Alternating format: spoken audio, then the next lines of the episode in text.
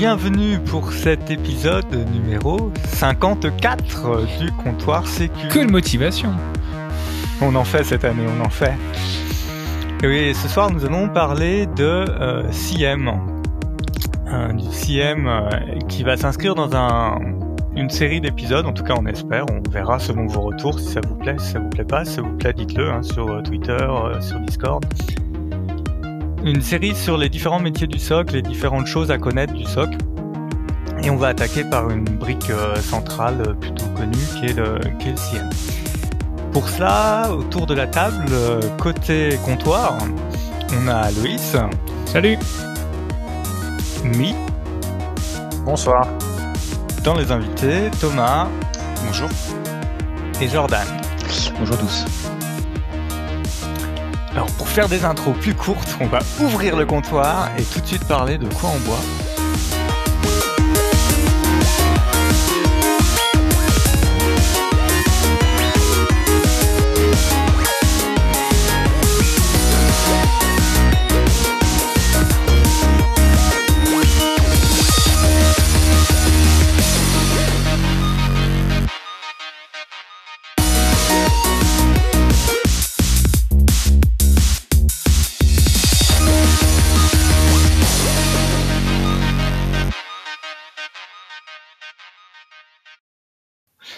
Si on a des gens qui boivent, alors euh, je vais commencer par moi déjà. Bravo, quelle que politesse. faut- Ah oui, faut arrêter d'être poli.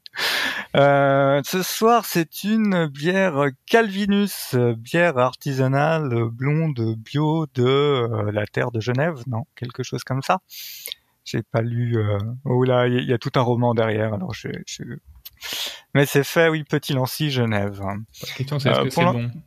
Ben, je te dirais ça euh, pour l'instant. J'ai attaqué un peu, ça a l'air assez léger quand même. Et toi, Loïs? Bah moi ça change pas, moi c'est un rhum. Hein. Euh, donc là j'ai sorti le Dépaz, j'ai sorti une bouteille, un, rhum euh, qui est un peu hors d'âge, un millésime 2004. Alors c'est le brut dessus de 3374 qui est assez spécifique. Ceux qui seront intéressés regarderont. Mais c'est un petit petit bijou assez sucré avec des saveurs un peu exotiques. C'est très très bon. Buvez du rhum. Buvez du rhum. Est-ce qu'on a d'autres alcools autour de la table Mi? Alors moi c'est café ce soir, faut que je tienne. Ah, c'est la, du- la, dure, euh, la dure vie des gens qui travaillent euh, proche d'un CM. Exactement. Euh, Thomas? Eh ben pour moi, ça sera quelque chose de classique. Ça sera une petite bière, une Lagunitas IPA, une bière américaine bien connue. Et bonne, je suppose. Bon, oui, très bonne.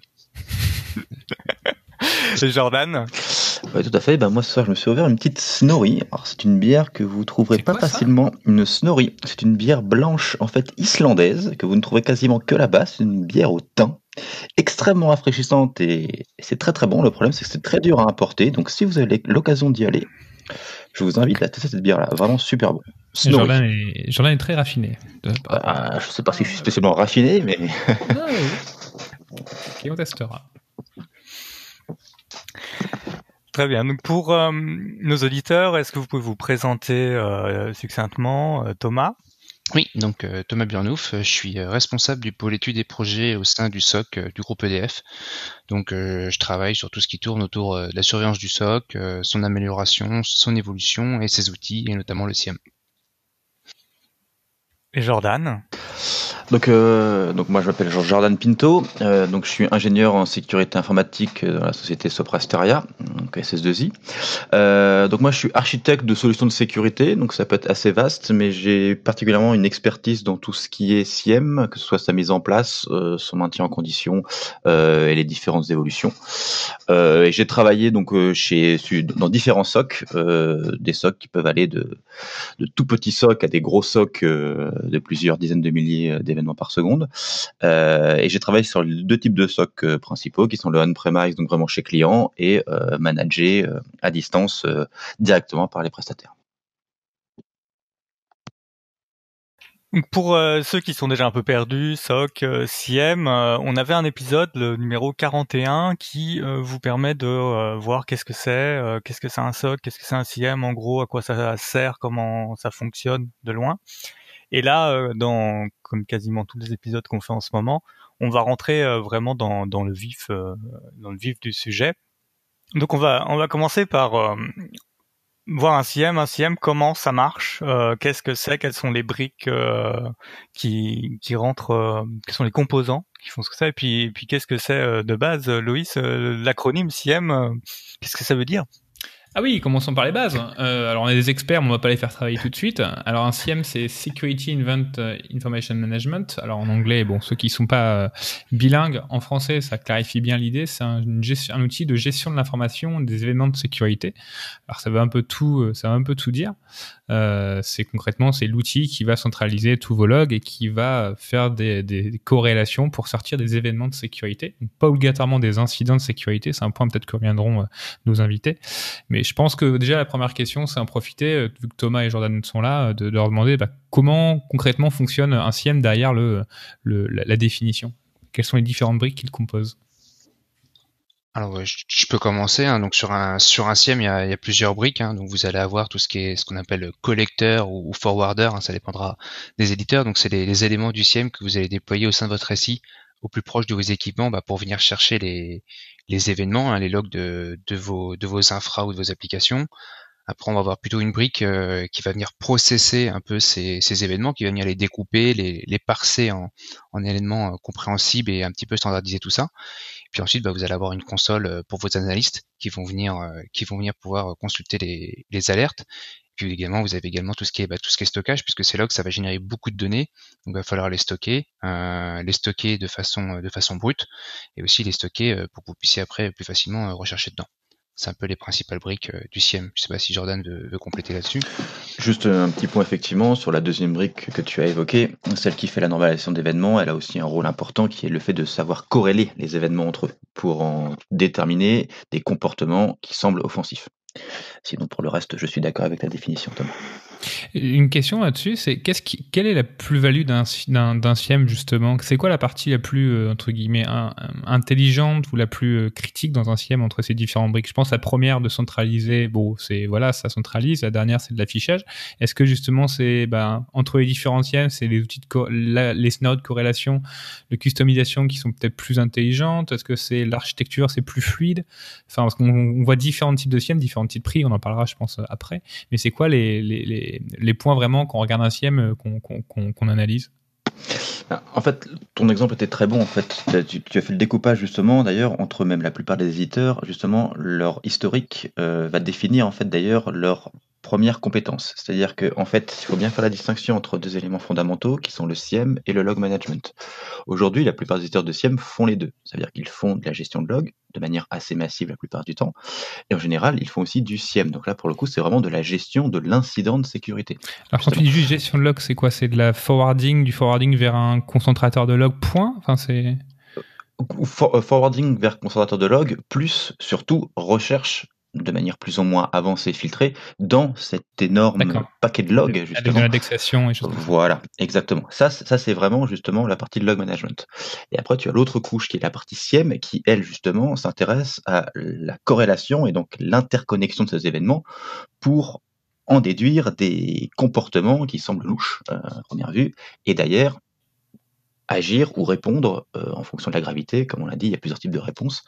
Euh, voilà. Mais donc ça, cette partie corrélation et euh, corrélation et détection des comportements offensifs, c'est vraiment la partie SIEM. Et elle est toujours adossée bien sûr à tes logs et donc d'ailleurs à un log manager en dessous entre guillemets. Ce qui va différencier tes SIEM aussi, c'est le modèle de facturation. Euh, tu vas avoir des SIEM qui vont fonctionner sur un modèle de facturation au gigaoctet de log euh, ingéré. Tu as d'autres SIEM qui vont fonctionner au nombre d'événements par seconde. Et tu as un autre modèle, un troisième, qui va être sur le nombre de sources de log qui t'envoie euh, et suivant la taille de ton, entreprise, de ton SOC, ça il faut bien le prendre en compte puisque les coûts peuvent vite être exponentiels. Oui, un, gros, une grosse boîte pourrait prendre plus intelligemment un type de SIEM, contrairement à une petite boîte qui euh, fonctionnerait peut-être juste à l'IP, serait peut-être plus, pertinent, plus pertinente de prendre un autre type de SIEM. Donc, euh, d'accord, c'est une analyse à faire déjà en amont. Ok. La taille de la boîte, c'est vrai, mais il y a aussi effectivement euh, comme Thomas l'a très bien dit, c'est que la, la méthode de facturation change, en l'occurrence, tu vas aussi avoir qu'est-ce que tu veux faire de tes logs. Et un point qui est clé là-dedans, c'est la durée de stockage de tes logs. Parce que mathématiquement, si tu fais des durées de stockage importantes, tu vas avoir besoin de volumes énormes. Et donc, ton SIEM qui s'appuie sur le stockage il va te coûter une fortune. Ah oui.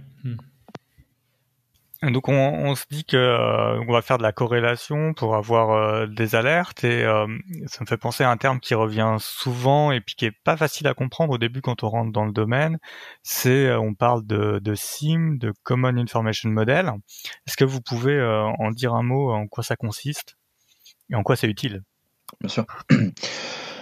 La problématique de la donnée justement, c'est que quand vous voulez traiter je vais plutôt prendre le problème autrement, c'est que l'objectif final, c'est de repérer un comportement malicieux d'un utilisateur, par exemple. Considérons une règle de corrélation qui veut récupérer, euh, repérer un utilisateur malicieux.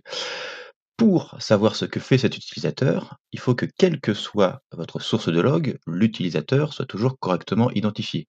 Or, si votre source de log est un proxy, si votre source de log est un Active Directory, si votre source de log est une application, chaque application et chaque source va avoir son format de log qui lui est propre. Donc, votre nom d'utilisateur, il va pas être au même endroit, il va pas être préfixé des mêmes valeurs, voire même le, type de données n'est pas cohérent. Certains peuvent mettre des identifiants, d'autres le nom prénom, etc.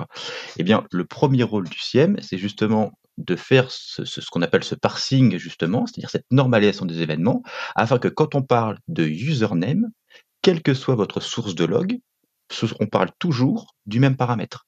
Et ainsi, quand vous mettez par exemple une règle de corrélation qui dit quand je repère 10 événements louches de tel username, et eh ben, quelle que soit la source de log, j'ai bien mon username qui est unifié, et donc je pourrais le, repérer quel que soit euh, l'outil qui l'a détecté en amont c'est tout le gros travail, j'ai l'impression, de quand on travaille dans un CIEM, quoi. C'est justement réussir à euh, unifier, homogénéiser tous ces, tous ces différents éléments, quand même, non? Euh, J'ai envie de dire 50-50, en fait. Il y a ah vraiment 50% sur la normalisation et 50% sur la règle de corrélation. Après, c'est assez souvent un problème de maturité de SOC.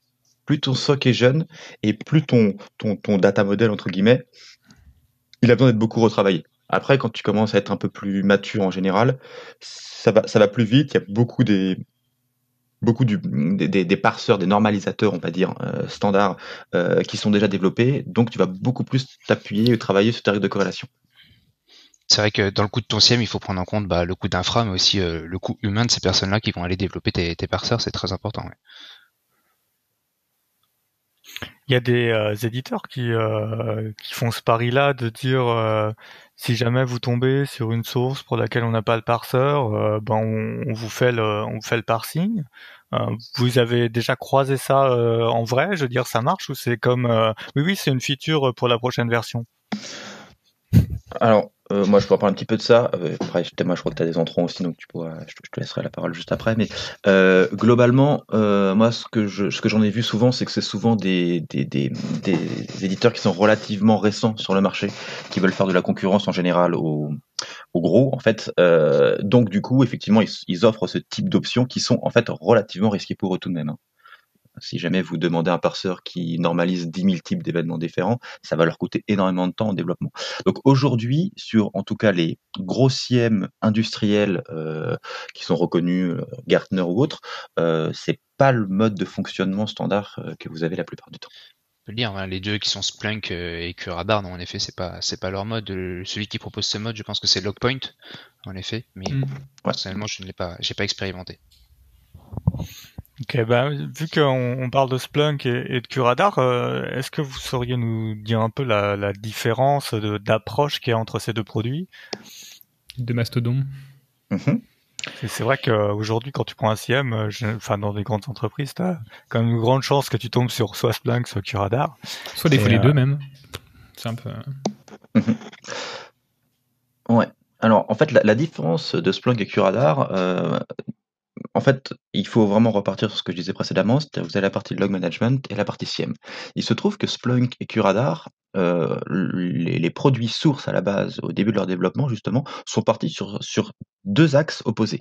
Splunk était avant tout un log manager, qu'ils ont essayé, qu'ils ont beaucoup développé, ils ont beaucoup travaillé dessus pour que ce soit bien optimisé. Curadar, ça a été un SIEM. Aujourd'hui, on se rend compte qu'il y a, un, donc vraiment un outil de corrélation. Aujourd'hui, on se rend compte qu'un SIEM, dans les besoins en général, il faut les deux. Il faut à la fois de la corrélation et en plus des bonnes compétences de recherche dans les logs pour pouvoir faire ces investigations. Et donc aujourd'hui, en fait, eh bien en fait, ils sont encore un peu sur leur base, j'ai envie de dire. C'est-à-dire que Splunk, vous avez Splunk, c'est probablement le CIEM qui a euh, les capacités de log management, c'est-à-dire de recherche, euh, d'indexation, etc., euh, avancées, qui sont vraiment les plus développées, qui sont les plus optimisées. Splunk est bien plus efficace en général pour faire des recherches sur des gros volumes de logs, etc. Curadar, eux, c'était l'opposé. Ils sont partis sur un SIEM, en fait. Donc, Curadar a des possibilités pour tout ce qui est règles de corrélation, de détection, des cinématiques extrêmement avancées. Et ensuite, eux, ils ont évolué vers du log management. Donc, au final, vous avez Splunk qui est très fort en log management et qui commence à être relativement, euh, bon aussi euh, en SIEM, et Curadar qui est très bon en SIEM et qui commence à être pas trop mal euh en log management. La partie euh, dashboarding aussi reporting euh, est un peu différente dans les deux. Splunk est aujourd'hui un peu plus avancé sur la partie dashboard que, que Curadar et on voit que, que IBM est en train d'essayer de, de, rattraper son retard euh, sur ce point-là. Les, les dashboards, c'est super important côté SOC pour remonter à nos, à nos managers.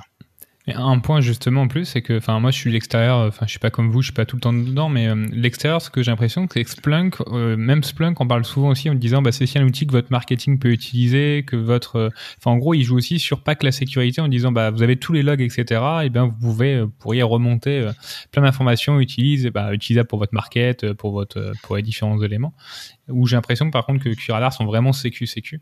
Euh, et ce qui expliquerait, montrerait par rapport à ce que vous dites, vous dites juste avant, c'est que bah, vu qu'ils gèrent très bien les logs, ils peuvent aller peut-être un peu plus loin que que de la sécu. Quoi. Alors euh, je sais pas si c'est toujours vrai ou pas, mais Splunk est vraiment, comme il le disait, du, du log management pur, parce que si tu voulais faire un peu de sécurité, il fallait que tu achètes des modules directement, quoi, pour en faire en plus. Ouais. La, Ouais, la voilà. partie, euh, euh, alors c'est c'est de, de mes souvenirs, je crois que c'est Enterprise Security le nom.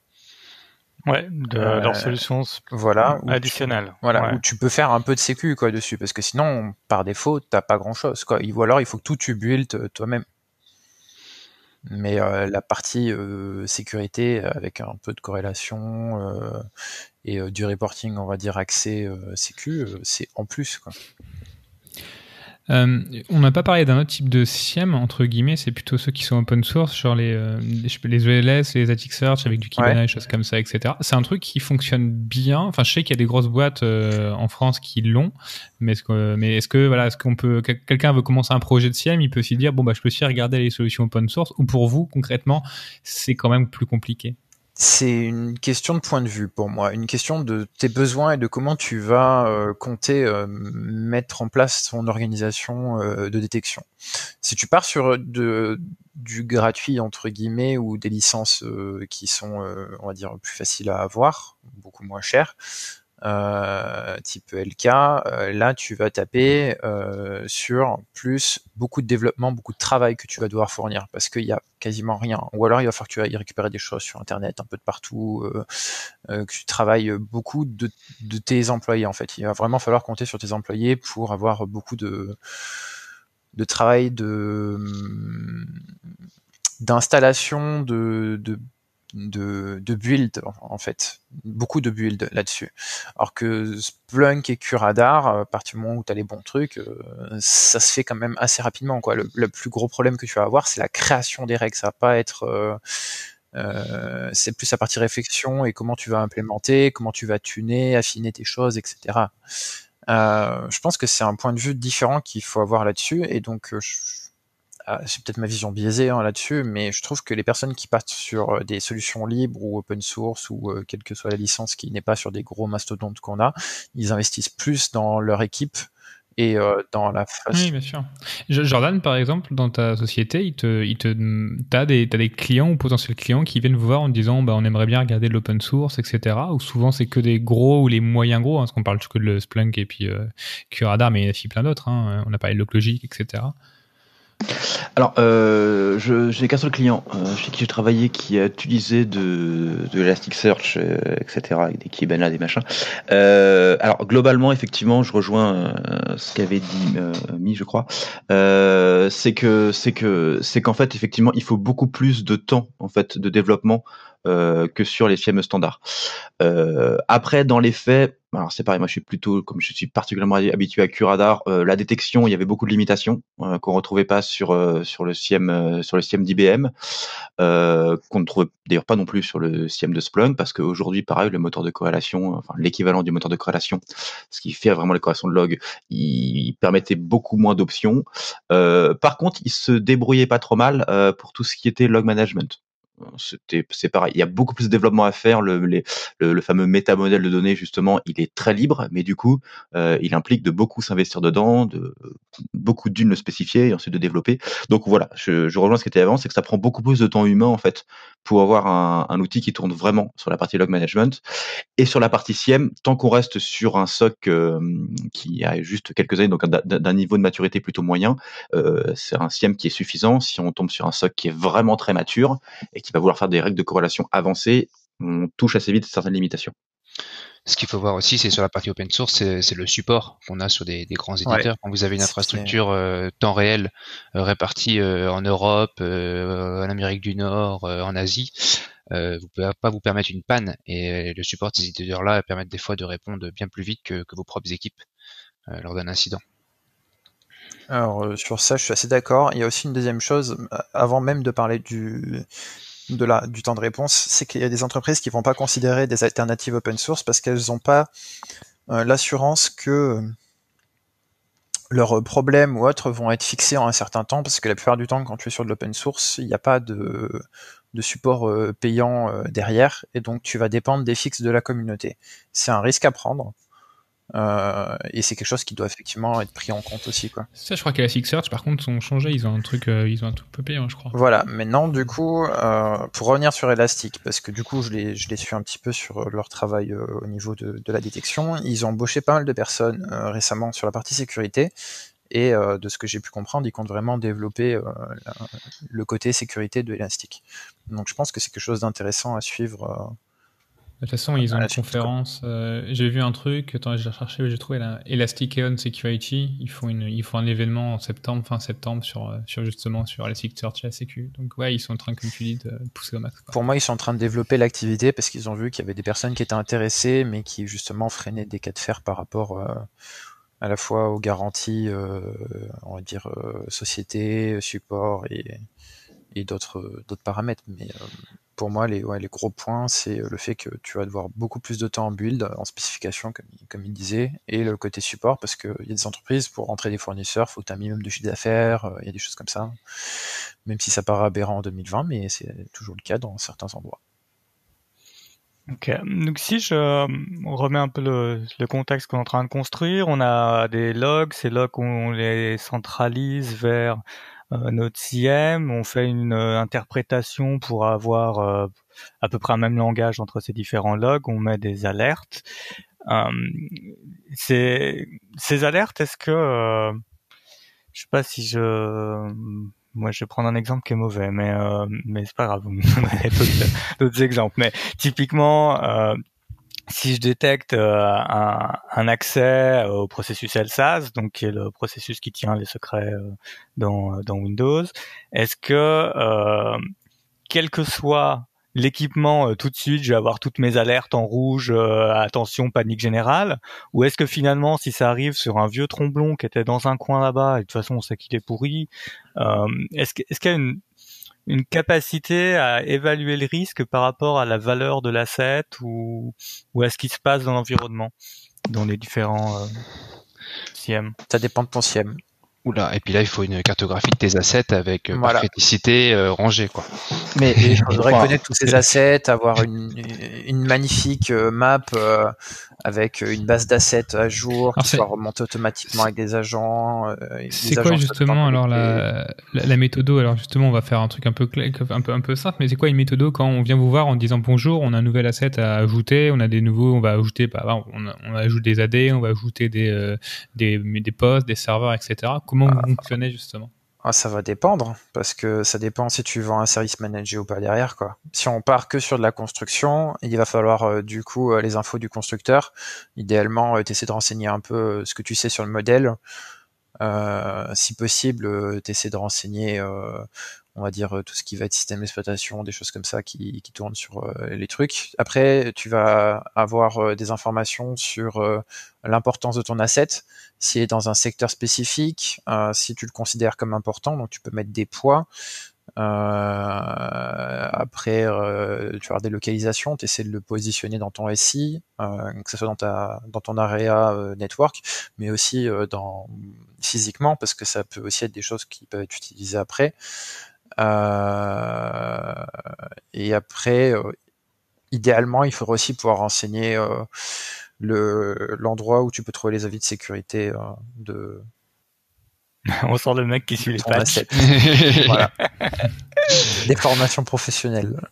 Et puis il manque aussi pour moi aussi ce qui c'est quoi tes risques? Enfin pourquoi pourquoi tu nous tu nous donnes cette application ou cet asset à surveiller? hein. voilà ton analyse de risque analyse de risque donc quand on vous ramène un asset c'est une analyse de risque que vous demandez ou qui est faite pour essayer justement de savoir quel événement vous voulez surveiller ou quel quel quel incident potentiel et quelle fréquence c'est ça? Un SIEM n'a pas vocation à surveiller euh, tout le SI, sinon, euh, sinon je pense que les, analystes, les analystes qui sont derrière, ouais, puis il y a les analystes qui sont derrière qui vont être vite noyés. Euh, on fait par ordre de priorité et il faut bien, ouais, l'analyse de risque qui va, qui va derrière et puis tout ce que dit avant. Quoi.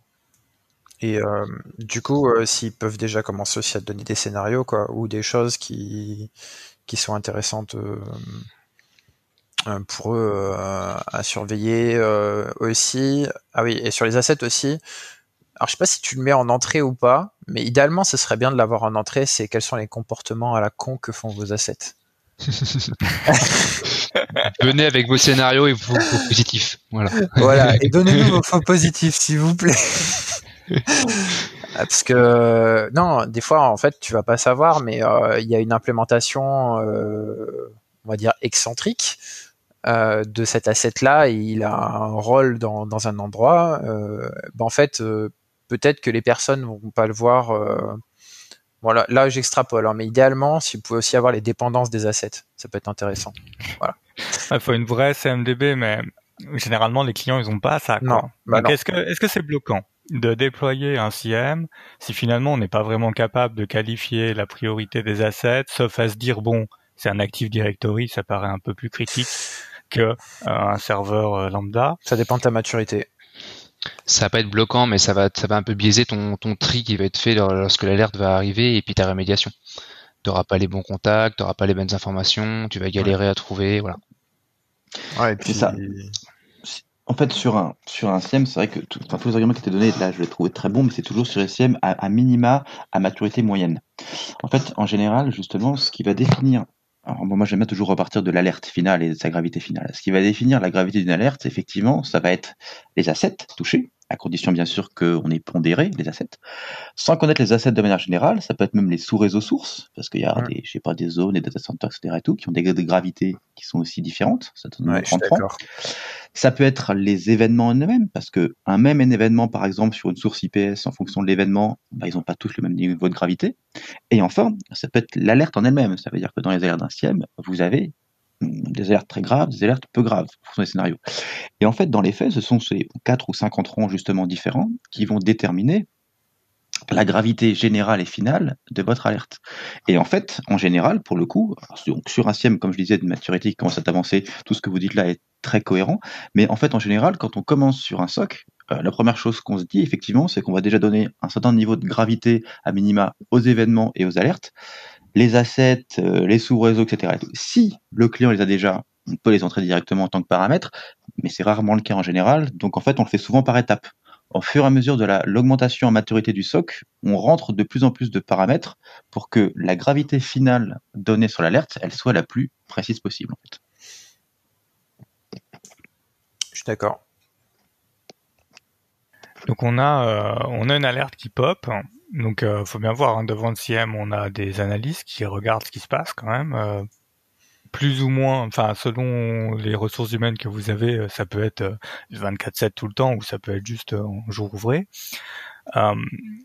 ces analystes, ils vont faire ce qu'on va appeler un triage, c'est-à-dire parmi les alertes, ils vont faire le ménage entre ce qui est clairement du faux positif, ce qui est clairement surcatégorisé pour ajuster, surtout quand on n'a pas la maturité, donc tous les événements, tous les éléments dont on vient de parler le triage en lui-même, on va pas rentrer dedans dans cet épisode parce que je pense que c'est un épisode euh, en tant que tel. Hein. C'est il y a tellement de paramètres à, à, voir qu'on on va laisser ça un peu de côté. Teasing d'épisode, Jill, ça que tu nous dis? Euh, Je sais pas encore. Euh, on, verra quels sont les prochains épisodes de, de la série.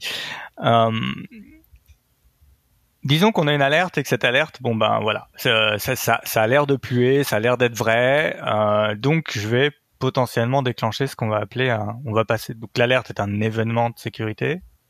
Oui, non. Ah ouais, alors tu veux rentrer là-dedans? Ok. Bah, je, sais pas trop, mais en gros, tu as, des événements qui se passent, t'as une alerte. Ton alerte, c'est pas encore un incident. C'est une fois que ton analyste il est passé, il a dit oula ça pue, que là peut-être tu vas ouvrir un incident de sécurité. Ah non. Est-ce que le workflow c'est ça? Tu, tu vas peut-être pas forcément ouvrir un incident de sécurité, mais tu vas peut-être ouvrir euh, enfin tu vas peut-être le passer à un niveau 2 pour qu'il y ait peut-être plus d'investigation parce que le niveau 1 a trouvé que c'était quelque chose de, spécifique. Alors t'es pas obligé d'ouvrir un incident de sécurité. Après, ça, ça va vraiment dépendre de ton processus en interne parce que il y en a qui vont ouvrir directement quand tu as une alarme qui pop, tu vois. Et il y en a qui vont ouvrir après, euh, je sais pas, deux heures, trois heures de qualif quand ils vont décider que c'est un vrai incident de sécurité. Ça, je pense, ça va plus dépendre du process de la personne. Mais par contre, il y a bien l'idée de avoir un événement qui monte, avoir une corrélation avec euh, plusieurs règles ou plusieurs sources de log, etc. Que tu aies une offense qui pop du coup. Euh, si on parle euh, sur Curadar, sur Splunk, ça peut avoir un nom, une alarme, etc. Mais tu as un événement du coup qui est déjà qui remonte parce que tu l'as mis en détection. Et après, euh, ton triage, euh, du coup, va le, caractériser. Est-ce que c'est important à traiter maintenant? Est-ce que c'est du faux positif? Est-ce que c'est quelque chose qui peut être traité, euh, on va dire, plus tard? Quelle est la priorité du traitement avec plein de choses, etc. Mais ça, ce sera ton épisode dédié. Et après, ça peut être juste un case, parce que tu as des outils dans CCM qui permettent juste d'ouvrir un case, et ça ne devient pas forcément un incident de sécurité. Ça peut être Alors, du coup, case d'investigation. T'as des CM où dans le CM on va traiter tout ce flux-là, c'est-à-dire même la gestion de plus tard, je veux commencer à faire des recherches complémentaires, je veux commencer à creuser, puis euh, au final je vais finir par ouvrir un incident de sécurité. Est-ce que ça, ça va rester dans le même outil qu'on va appeler CIEM Est-ce que ça va être traité à côté? Qu'est-ce que vous voyez euh... bah, Le problème, c'est qu'on est, pour moi, on est euh, de plus en plus vers une convergence de plusieurs outils. La partie qui va gérer ton incident, euh, donc on va dire ton, ton ticketing ou ou euh, ton incident handler ou choses comme ça, tu vois, et euh, la partie qui va faire la détection. Et il y a vraiment de plus en plus d'automatisation entre ces parties-là, et c'est pour ça que pour moi, on est en train d'avoir des un espèce de de grosse solution qui va te faire plusieurs choses, quoi. Thomas, Jordan, c'est quoi votre avis dessus? Ah, enfin, Exactement ça. C'est-à-dire qu'en fait, même aujourd'hui, c'est la stratégie des entreprises, justement, euh, que ce soit justement Splunk ou Curadar, c'est en fait, d'une, d'avoir leur SIEM en centrale, et ensuite de créer un écosystème en plus, autant que possible, interbed dépendant. Ça veut que ça, vous rend du coup hyper dépendant d'une solution et vous pouvez difficilement en changer une sans changer tout l'écosystème, afin d'avoir en fait l'intégralité du processus de traitement d'incident qui soit euh, géré par une seule et même solution. En l'occurrence, euh, Curadar, enfin IBM a racheté euh, Resilient ou Demisto, je sais plus quel autre. Euh, Resilient, Resilient. Voilà. Resilient. Demisto, c'est plus, plus quoi d'autre, mais enfin bref. voilà. Splunk a racheté Phantom, pour le soir, voilà, etc. Donc en fait ils, ont, ils sont tous en train de créer leur écosystème euh, pour pouvoir traiter de l'instant de bout en bout. Donc ça, on va dire, c'est intéressant. Mais euh, ça, il y a aussi évidemment une logique industrielle là-dedans, ce qui fait que si demain vous avez Splunk, eh ben automatiquement vous n'allez pas aller vers Resilient, vous allez aller vers Phantom. Bref, et du coup, ça, leur permet d'asseoir leur base client de manière un peu plus forte. Mais c'est vrai qu'effectivement, on, va de plus en plus vers ça, mais c'est vrai que du coup, ça nous rend de plus en plus, c'est de plus en plus difficile pour un SOC, je pense, surtout qu'à un certain niveau de maturité, de penser à changer de produit parce qu'il faut changer en général toute la suite de produits qui va avec. Quoi. Ça se fait vraiment concrètement? Je suis pas sûr que ça se fasse. Je suis pas sûr qu'il y ait beaucoup de personnes qui qui vont euh, partir d'un produit qu'ils ont déjà, à moins qu'ils se récupèrent, on va dire, une transition, euh, on va dire, euh, intégrée dans l'autre projet de, de, changement, quoi. Ou ils font externaliser ça, ou alors il y a une garantie de l'entreprise qui leur vend le nouveau truc, qui reprennent. Pour moi, c'est une partie très compliquée, si tu viens d'un truc propriétaire, de transférer tes règles sur un autre SIEM. Ouais, changer de SIEM, changer de SIEM, c'est sûr que c'est très très compliqué. C'est un projet euh, à part de plusieurs années. Euh, pour revenir sur ce que disait Jordan tout à l'heure, enfin moi j'ai l'exemple chez nous, on a on n'a pas une seule solution qui fait tout. On a plusieurs solutions, plusieurs éditeurs. Oui, c'est pas simple, mais mais on y arrive quand même et heureusement parce que sinon. Euh, sinon oui, mais vous y arrivez aussi parce que peut-être parce que vous êtes nombreux, non? Contrairement, tu vois, les ceux qui sont peut-être moins nombreux que ben ouais, on, se doute, je pense qu'on doute que DF c'est c'est quand même assez gros. tu vois, des sociétés qui sont peut-être moins, c'est peut-être plus compliqué, ils sont peut-être plus, je sais pas Ouais, c'est sûr que ça, ça, demande beaucoup de beaucoup de manœuvres, beaucoup de MCO, mais oui, c'est tout à fait raison. On est assez nombreux sur le socle DF aujourd'hui pour se permettre. Après, euh, c'est un investissement, hein, donc euh, si euh, s'il y a les raisons derrière et que c'est bien soutenu, on va dire, et bien compris par les directions. Ouais, mais c'est ça c'est le monde magique, c'est le monde merveilleux, mais des fois il faut faire des choix, quoi. Ah, mais ça on est d'accord. Après de partir sur des SIEM, euh, on va dire euh, New Generation, où euh, en gros tu envoies tes éléments dans le cloud et puis voilà tu fais plus rien et ça fait tout seul. Tu as des règles qui sont faites toutes seules. Tu peux les tuner certes, mais le travail est quasiment bouffé. Le niveau analyste N1 et N2 dégage entre guillemets. parce qu'ils l'ont automatisé ou ils font de la classification, etc. Enfin, c'est très joli, hein. mais par contre, vous devenez propriétaire du produit. Ça veut dire qu'après tout ce que vous avez dedans, euh, enfin propriétaire du produit. Non, vous venez, euh, vous êtes soumis à la propriété de ce produit-là. On va dire c'est comme ça. Vous rentrez dans un carcan et pour en sortir, ça va être très très compliqué. Et c'est un peu euh, ce qu'on a. c'est un peu de la prédation d'une certaine manière, quoi.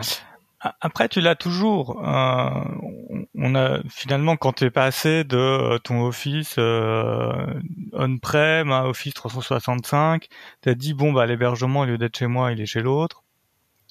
C'est vrai qu'aujourd'hui, peut-être que, bah, du coup, c'est une bonne question. Est-ce que vous pensez qu'avec les offres qui arrivent de Sentinel, et Security Hub chez AWS, ouais. Chronicle. Hein. Et euh, Chronicle, voilà, je cherchais la suite Google. Est-ce que vous pensez qu'on va assister à une euh, migration euh, petit à petit de, de CCM dans le cloud ou est-ce que ça va être du complément? Qu'est-ce que ça vous inspire cette évolution du marché? De, ce que je vois, moi déjà, mettre son CM dans le cloud, ça veut dire avoir ses SI dans le cloud. Je vois mal une entreprise avoir ses SI on-premise euh, dans ses data centers et aller mettre euh, sa sécurité et son CM dans le cloud.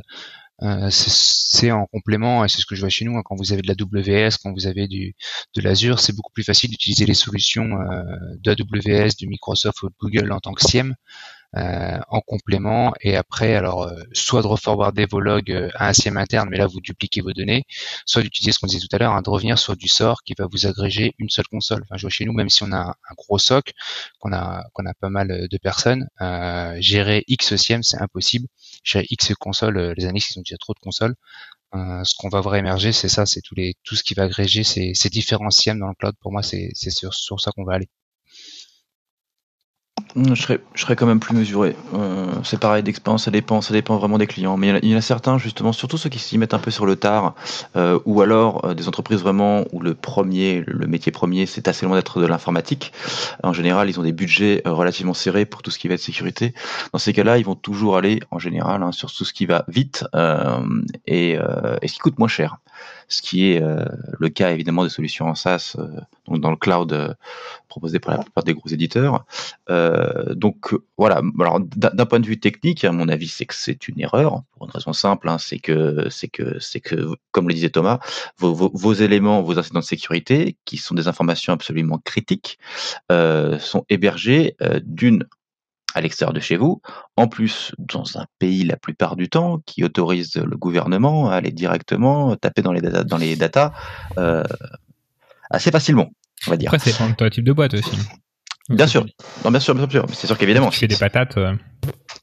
C'est pas faux, c'est pas faux. Alors là, je parle, je, je, parle de clients qui font pas forcément, qui font un peu plus gros que des patates, euh, dans lequel, dans lequel la SI est importante, mais en fait, comme c'est pas leur cœur de métier, ils, ils évacuent ça un peu vite. Euh, donc, euh, donc, donc pour moi, ça, rajoute un certain niveau de risque, euh, un certain niveau de risque. Maintenant, maintenant, c'est vrai que la problématique, c'est que pour ces entreprises-là, comme le premier élément déterminant, c'est comment faire pour être compliant avec les lois et les ordres qu'on leur donne à moindre coût.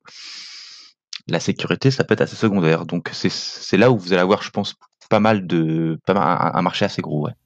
Il y a une vraie différence de coût, parce qu'on n'a pas trop la vision extérieure, euh, entre par exemple prendre du Chronicle et prendre du, euh, Sentinel, parce qu'on voit, ils disent au début, le la discours c'est de dire c'était gratuit, etc. Mais finalement c'est vraiment gratuit. Il y a une aussi grosse différence par rapport à, alors je pense pas bien sûr au, Splunk et Curadar, mais euh, peut-être aussi un peu moins cher. Il y a, ça se voit vraiment cette différence de prix?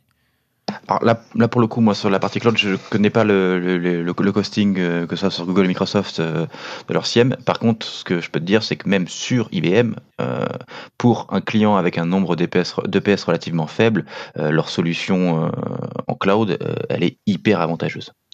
Ah, IBM s'est mis au cloud? Ouais. Bien sûr. Ah, d'accord, ils essaient de répondre leur façon.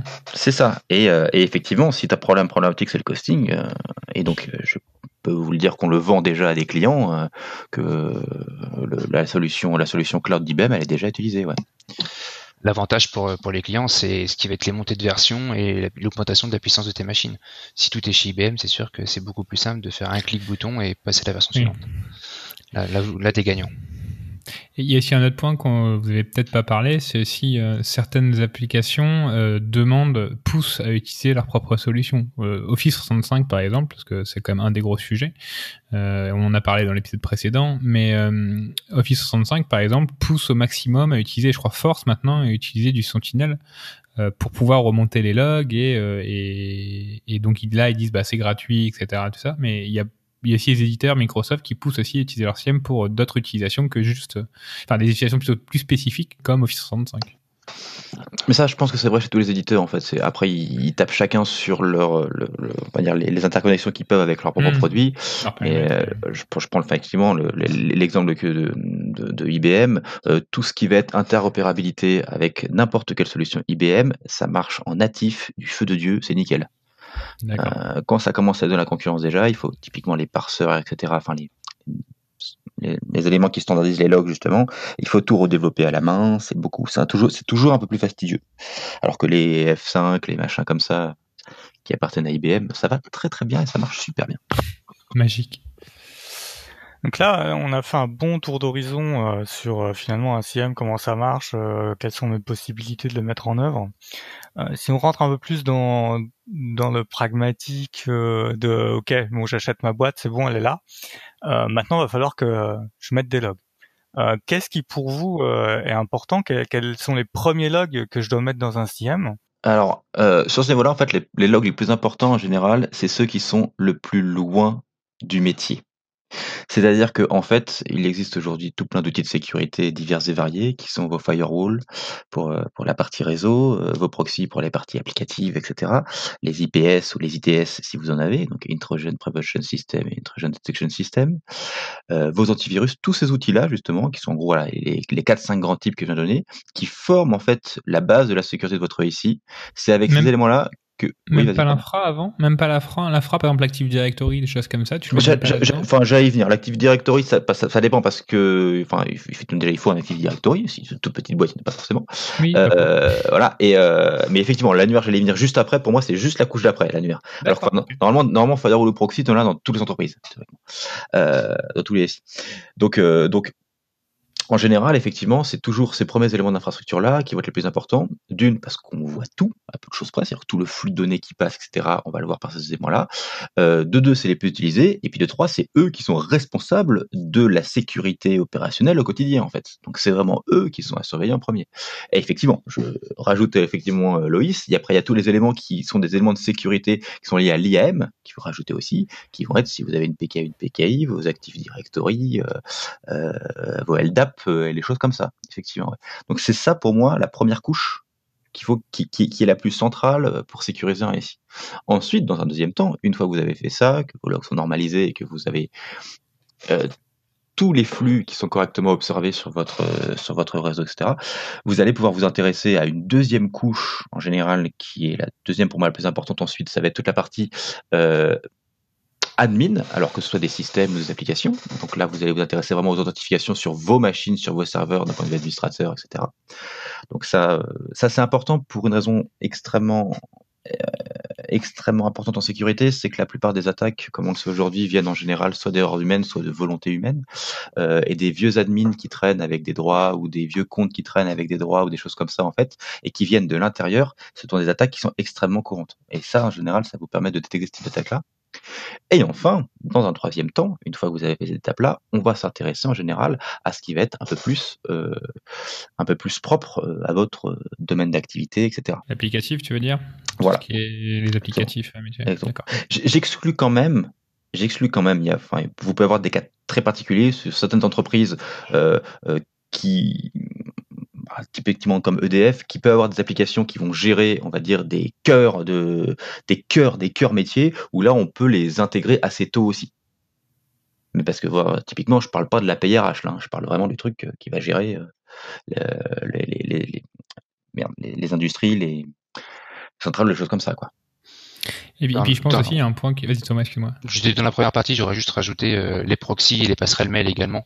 Euh, Passerelles qui mail sont- aussi, tout à fait, oui. ouais, qui, voilà, qui sont très importantes et, et ça respecte l'ordre du, on va dire, du plus simple au, au plus compliqué en terminant par l'applicatif. Est-ce que justement, justement revenir sur cette partie, comme tu dis, le plus compliqué applicatif, parce que c'est vrai qu'il y a un point, c'est que hum, souvent l'applicatif, et c'est un des problèmes hein, d'un point de vue sécu plus global, des fois, c'est qu'on pense pas à bah, quand on va faire développer son application, quand bah, on travaille sur euh, l'ISP, enfin l'intégration de la sécurité dans les projets. Des fois, on prend pas en compte l'idée de surveillance de notre application d'un point de vue SOC, et ça demande souvent des développements ou bah, travailler ça. Et c'est vrai que c'est, quand même assez. Enfin, je sais que voilà, toute la partie applicative infra, etc. Bah, c'est un peu. On a du, on a du syslog, on a plein de logs qui existent, mais j'ai l'impression que quand même la partie applicative, c'est quand même euh, voilà, c'est vraiment qu'on arrivait à faire un peu le ce qu'on voulait faire sur l'infra, il faut se mettre sur l'applicatif et c'est quand même un peu de une bulle de coude quoi. C'est comme ça. Mais c'est une, une autre raison supplémentaire qui fait qu'on finit par l'application. C'est que l'application, c'est le temps euh, nécessaire, par exemple, la quantité de ressources nécessaires relativement à ta couverture de sécurité, c'est là où elle est la moins efficiente, en fait. Alors que justement, le firewall, le proxy, c'est normalisé, ça va vite. euh, Mm. Tu peux le gérer beaucoup plus vite. Mais oui, tu- enfin, je, te, je, te, je te rejoins tout à fait. C'est qu'aujourd'hui, bah, il n'y a pas de, y a pas de, de norme générale de format de log. hein. donc, euh, donc, euh, donc, en fait, chaque appli l'a développé plus ou moins, l'a inclus plus ou moins dans, dans son schéma de développement, et donc derrière, ben, ça Pour peut toi, être relativement simple. euh, Syslog, pour toi, c'est pas une norme aujourd'hui maintenant euh, Parce que j'ai l'impression que c'est quand même. Non, il y a quand même. oh, Tu vois, pour toi, Alors- tu vois que c'est pas une norme pour toi? Syslog, Syslog, c'est pas un format de log. Syslog, c'est- c'est juste le protocole de communication. En fait, c'est le, Oui, le- ton, protocole Syslog, hein, ça, ça contient trois champs euh, la criticité d'un log entre chevrons, euh, C'est la que- date et le hostname ou l'IP de ta machine. Et d'ailleurs, après, tout le, tout le payload derrière, donc tout le log en lui-même, ça, par contre, c'est il y a, y a- aucune normalisation à ce niveau-là. Donc derrière, Mhm. bah, tu vois, ton username, ta source IP, ce que tu veux, tout ça, c'est il il faut Donc tu dois tout réécrire dans ton, dans ton CIEM et réinterpréter tout ça, quoi. C'est ça, exactement. Pendant qu'on parle justement de, de date, euh, une chose qui est importante, il faut qu'on souligne dans cet épisode, c'est que les logs qui arrivent dans le CIEM, euh, faut normaliser euh, vers euh, le time zone UTC. C'est quelque chose que vous confirmez que parce que moi j'ai eu des retours euh, d'incident response euh, de Talos qui disent euh, mais les gars si vous avez pas normalisé vos logs en UTC, mon réponse à incident ça va vous coûter trois à quatre fois plus cher parce qu'on va se planter. Tout à fait. Ça, c'est l'horreur euh, absolue dans les timelines. Mhm. Ça et les décalages de NTP, ceux qui vérifient. Ah ouais, NTP ouais, et quand t'as deux minutes de décalage, tu peux tout reprendre une investigation.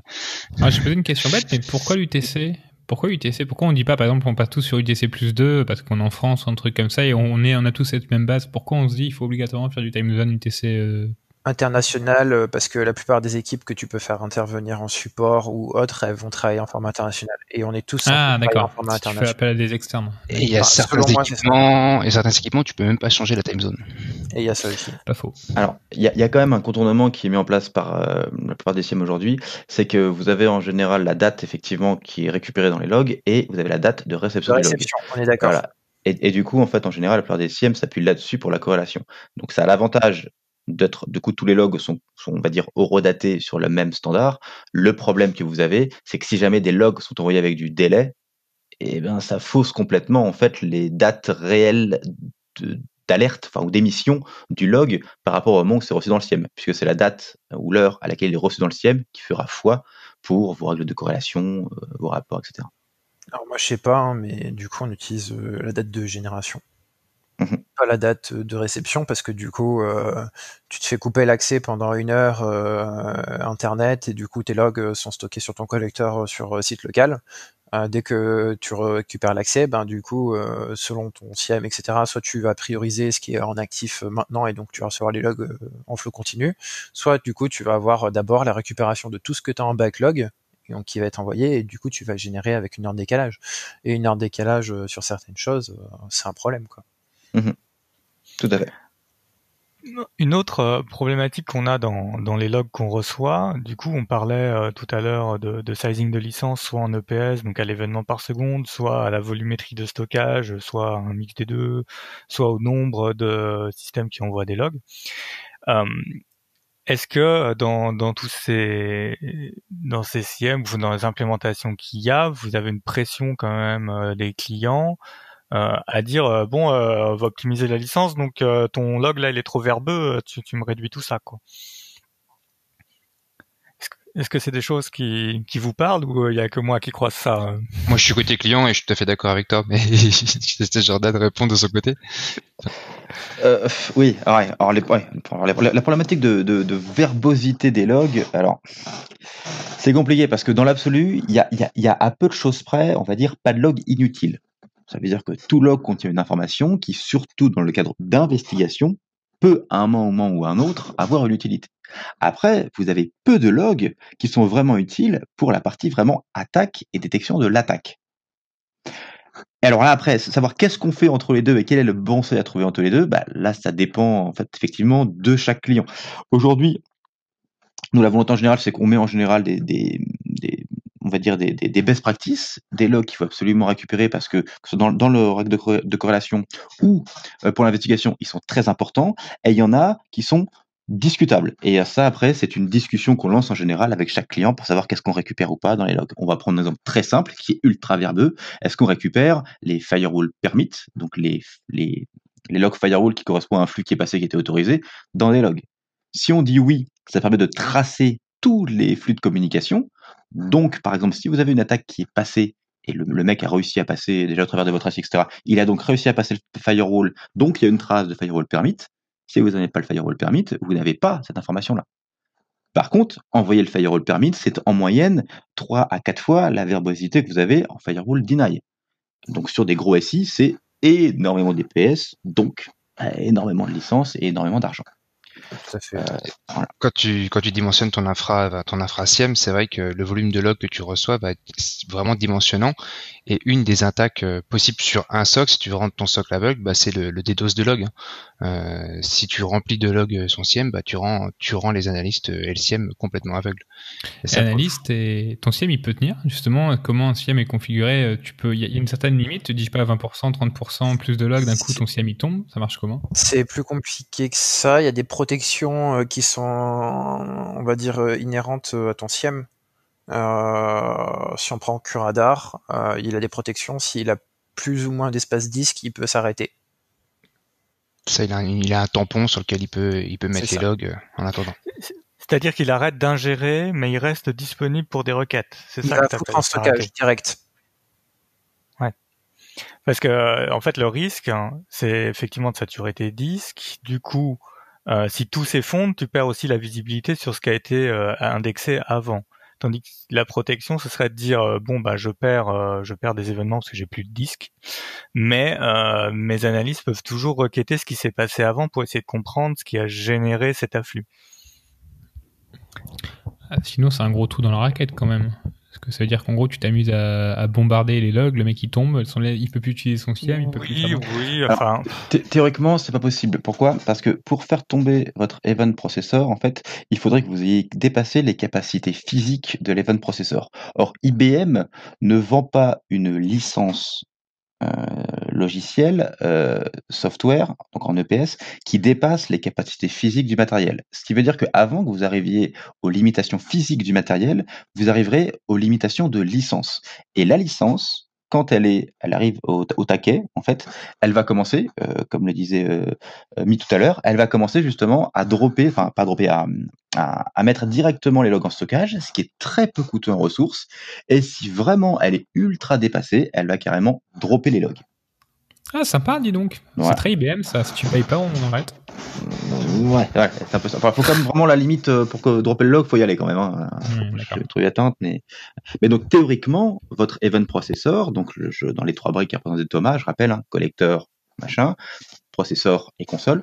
Euh, l'event processor, théoriquement, il est protégé d'une attaque DDoS. Par contre, effectivement, c'est- bien plus le bruit et le, le flood que vous allez avoir pour les analystes qui va poser des problèmes. Ça, et la deuxième problématique, c'est que certes, vous pouvez pas tuer l'event processor, par contre, vous pouvez tout à fait tuer l'event collector qui est devant. Donc si sur un event collector, vous avez cinq applications critiques plus une application merdique et que l'application merdique arrive à vous noyer et à tuer le collecteur, vous arriverez plus non plus à loguer les cinq applications critiques. Donc là, effectivement, vous avez un, vous avez un risque au niveau de la, de la collecte, mais au niveau normalement de l'interconnexion euh, console-processeur, il y a peu de risques que l'un ou l'autre soit euh, injoignable, en tout cas. When a humble bard graced to ride alone with Geralt of Rivia, along came this song. When the white wolf fought a silver-tongued devil, his army of hells, his hooves did they revel. They came after me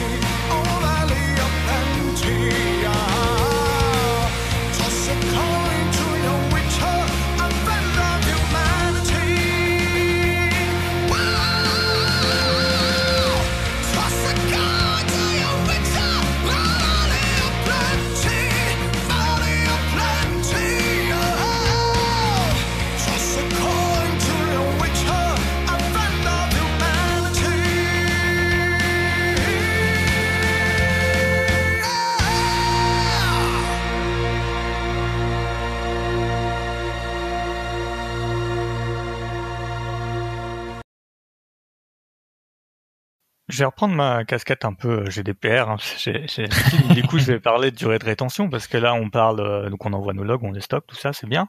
Mais euh, à un moment, faut purger maintenant avec la réglementation. Euh, soit on, moi de ce que j'envisage, hein, de ce que je vois, soit tu es dans une profession réglementée quelque part et puis euh, tu as quelque chose qui est imposé par ton régulateur. Soit tu as le code des télécommunications qui dit de toute manière euh, bah, une fois que tu as fait l'ajustement entre le code des télécommunications et la CNIL, tu gardes tes proxys HTTP pendant six mois ou un an, après faut justifier. Euh, ça pose une autre problématique de conf... enfin déjà, est-ce qu'il y a des mécanismes dans là, est-ce qu'il y a des mécanismes de purge à date en disant euh, je peux garantir par le paramétrage de mon CM que j'ai pas de log qui est gardé plus de 12 mois? Oui. Ouais, ça Ouais, y est. Oui. Ok. Il y a même en Et, fait, euh, je, je- en fait, c'est même en général, tu as deux politiques standards. Celle qui dit que à date, je les purge forcément. Celle qui dit que à partir de la date, dès que je commence à avoir besoin de stockage, je vais purger. Donc ce deuxième cas va faire qu'effectivement tu vas avoir plus euh, de logs potentiellement, euh, et même qui vont peut-être durer très longtemps. Donc là c'est pas le cas que tu, que tu disais, mais au moins ça permet d'avoir les logs le plus longtemps qu'on peut avant que ça pose des problèmes de stockage. Sinon l'autre cas effectivement c'est à date tu purges. Quand tu dis purger, ça veut dire, est-ce que ça veut dire aussi pousser de ces logs euh, vers de l'archivage pur? Ou c'est vraiment, euh, ce qu'on voit souvent, c'est vraiment tes logs, euh, tu vois, je sais pas, des boîtes qui disent, bah, je vais garder un an, un an et demi de logs, parce qu'on sait pas c'est quoi la bonne moyenne, ce que vous conseillez de conservation, mais si on veut faire des enquêtes plus tard ou l'investigation, c'est vraiment, genre, on purge, on les supprime, on fait un cycle, ou c'est vraiment, on peut archiver aussi derrière et les conserver un peu plus longtemps. Euh, alors, hors données personnelles, bien sûr, hein, GDPR, tout ça, mais pour les autres. Alors, en général, les CIEM offrent des éléments de redirection de log, en fait, mais au moment de la récupération du log. C'est-à-dire que typiquement, tu récupères ton log et en même temps que tu le récupères, tu le forward à ton data lake ou à ton archiveur, etc. Euh, par contre, je, en tout cas, moi, je ne connais pas, les autres, mais de, de solution qui, qui dit que c'est au moment de la purge que tu forwarderais ton log ailleurs, en fait, pour le stocker. euh, Alors, euh, ça va sur être le cas de Splunk, par exemple. Pense que ce sera le cas d'Elasticsearch aussi. Euh, C'est-à-dire que eux, ben, tu vois, c'est pas le moteur d'analyse, il est pas euh, en entrée, euh, le moteur de corrélation. Eux, d'abord, ils stockent de la donnée, et puis après, ils font tourner des routines d'analyse dessus. Et donc, du coup, c'est dans le moteur de gestion de la donnée que tu dis, bah, par exemple, passer telle date, tu me mets ça en cold storage. Donc, en gros, tu me les sors de mon cluster actif, tu me mets ça sur sur une partition qui elle est mappée sur un disque capacitif pas cher. C'est comme ça que ça marche euh, sur euh, sur Splunk. C'est un peu moins clair sur euh, sur Elastic, mais c'est le même. On arrive sur au même résultat. Sur LS, je sais qu'avec du AWS, tu passes sur du glacier. En fait, tu peux dire à partir d'un certain moment, tu pousses tes logs dans ton dans ton bucket S3, tu peux les pousser dans du glacier qui est l'archivage. Ils ont, AWS. voilà, ils ils ont Ouais, une routine ils- aussi qui Ouais, fait ça. qui de travailler, je pense, ouais. De, de toute façon, du log, ça se compresse assez bien. Euh, Curadar a des mécanismes de compression sur, euh, sur la durée de rétention. Ok. Et enfin un dernier truc GDPR, c'est vraiment que je suis dans le GDPR. Il faut qu'on en arrêter, parle. faut arrêter, Gilles, faut arrêter. Je sais que ça te manque, mais. Sur, Ouais, je sais. Non, il faut faut qu'on en parle un petit peu pour dire attention. Maintenant, on n'aura pas la réponse parce qu'on n'a pas de juriste là. Et les juristes, ils ont tendance à s'arracher les cheveux sur la question. Euh, tant que vous collectez de la donnée liée à vos utilisateurs dans le cadre de votre charte informatique qui régule ce que vous collectez sur eux, euh, bon, vous pouvez plus ou moins être dans les clous. Quand vous allez commencer à agréger des données de sources tierces, c'est-à-dire que vous allez commencer à aller chercher de la donnée sur Internet ou chez des fournisseurs, qui vont vous donner de l'information sur des gens qui ne sont pas forcément vos employés, à ce moment-là, vous commencez à traiter potentiellement de la donnée personnelle de personnes pour qui vous n'avez pas recueilli le consentement. Et là, c'est le flou total. Personne n'ose vraiment répondre à la question. Personne c'est quoi le, le cas concrètement de récupérer des données sur des personnes qui seraient pas dans ton entreprise? Si tu quoi, fais, euh, si tu fais par exemple ta collecte de, euh, de journaux de connexion euh, de ton site web, Ah oui. euh, tous les gens qui sont là-dessus euh, ont pas forcément. Après, ça dépend ce que tu collectes, mais euh, t'as pas forcément tes CGU. Après, si tu fais de la recherche sur tes attaquants, euh, tu vas potentiellement sortir parce que jusqu'à présent, hein, l'adresse IP reste quand même une donnée personnelle. hein. Donc, tu vas quand même euh, récupérer des données euh, sur des infrastructures compromises. Euh, Il y, a, y a des choses comme ça touchy. Si tu- Dans les CGU, c'est pas écrit un truc comme ça quand tu vas sur un site d'e-commerce, il n'y a pas des CGU Il y a exemple des CGU qui doivent te couvrir quand ça a été bien fait. Après, euh, quand tu as un attaquant qui parle sur Twitter et que tu récupères des données, ben tu récupères ce qu'il a publié, tu dis c'est public, ok, oui, mais du coup je garde combien de temps La finalité, est-ce qu'elle est bonne? Voilà. Il y a, il y a des vraies questions et juridiquement j'ai pas vu encore de réponse claire. Euh, j'ai j'ai vu que c'était compliqué. Donc c'est juste un point d'attention à garder, euh, à garder à l'esprit. Mm. Alors, par contre, c'est vrai que j'ai jamais vu le cas pour l'instant Stock où on rentrait de la donnée de Threat Intel qui soit nominative. C'est seulement la donnée technique, on a de l'IP, on a de l'URL, des choses comme ça. Ça, moi, je n'ai jamais vu le cas, je sais pas si les autres ça a été le cas ou pas, mais j'ai jamais vu de cas de, de nom ou de trucs comme ça, ou d'adresse mail même. Si, si, euh, via ta traite Intel, euh, tu sors de l'adresse mail. Hein, euh. Non, ok, ok. Après, euh, sur le GDPR, euh, je pense que c'est un sujet où ils sont pas encore trop trop penchés sur les SOC. Euh, pour moi, c'est alors c'est mon expérience personnelle, hein, mais euh, le côté GDPR n'est pas du tout euh, intégré euh, dans dans la direction du, du SOC. Que ça soit dans les outils, tu vois, tu n'as pas forcément une prise en compte aussi dans les outils où tu vois une donnée. Quand tu vas créer ton parseur, bah, tu peux dire que cette donnée elle est personnelle ou des choses comme ça. Et euh, je pense qu'il n'y a pas cette maturité encore dans les outils. Tu fais ta déclaration de traitement euh, qui Voilà. va bien en effet. Mais Mais t'as pas plus que ça, quoi. Bah voilà, quand on, quand on demandera des fonctions supplémentaires à nos chers éditeurs, on leur posera cette question-là.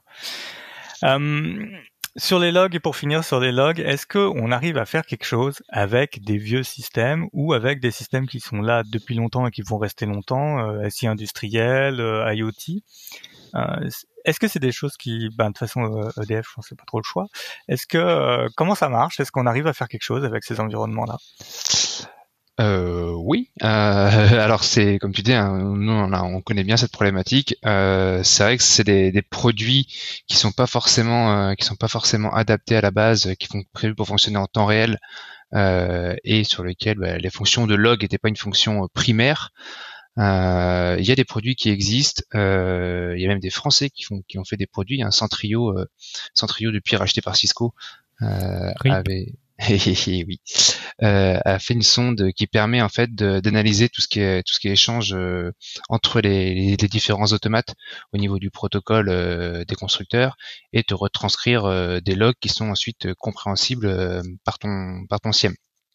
Comme c'est des, systèmes assez déterministes, euh, tout ce qui est tout ce qui est SI industriel, euh, tu arrives à, détecter des, des écarts, euh, des changements, une nouvelle adresse MAC qui apparaît, euh, une clé USB branchée sur ton, automate, une nouvelle clé adresse MAC, c'est des comportements qui sont assez suspicieux que ce type de sonde, Nozomi, Clarity également font sur le sonde, te permettent de comprendre. Euh, voilà, je sais pas si, si Jordan euh, veut compléter dessus. Après la partie IoT, euh, la partie IoT, c'est pas quelque chose qu'on a qu'on a très très creusé. On est en train de le creuser nous actuellement de notre côté, mais c'est quelque chose qui est qui est assez nouveau euh, en effet, et qui s'y prête pas forcément aujourd'hui.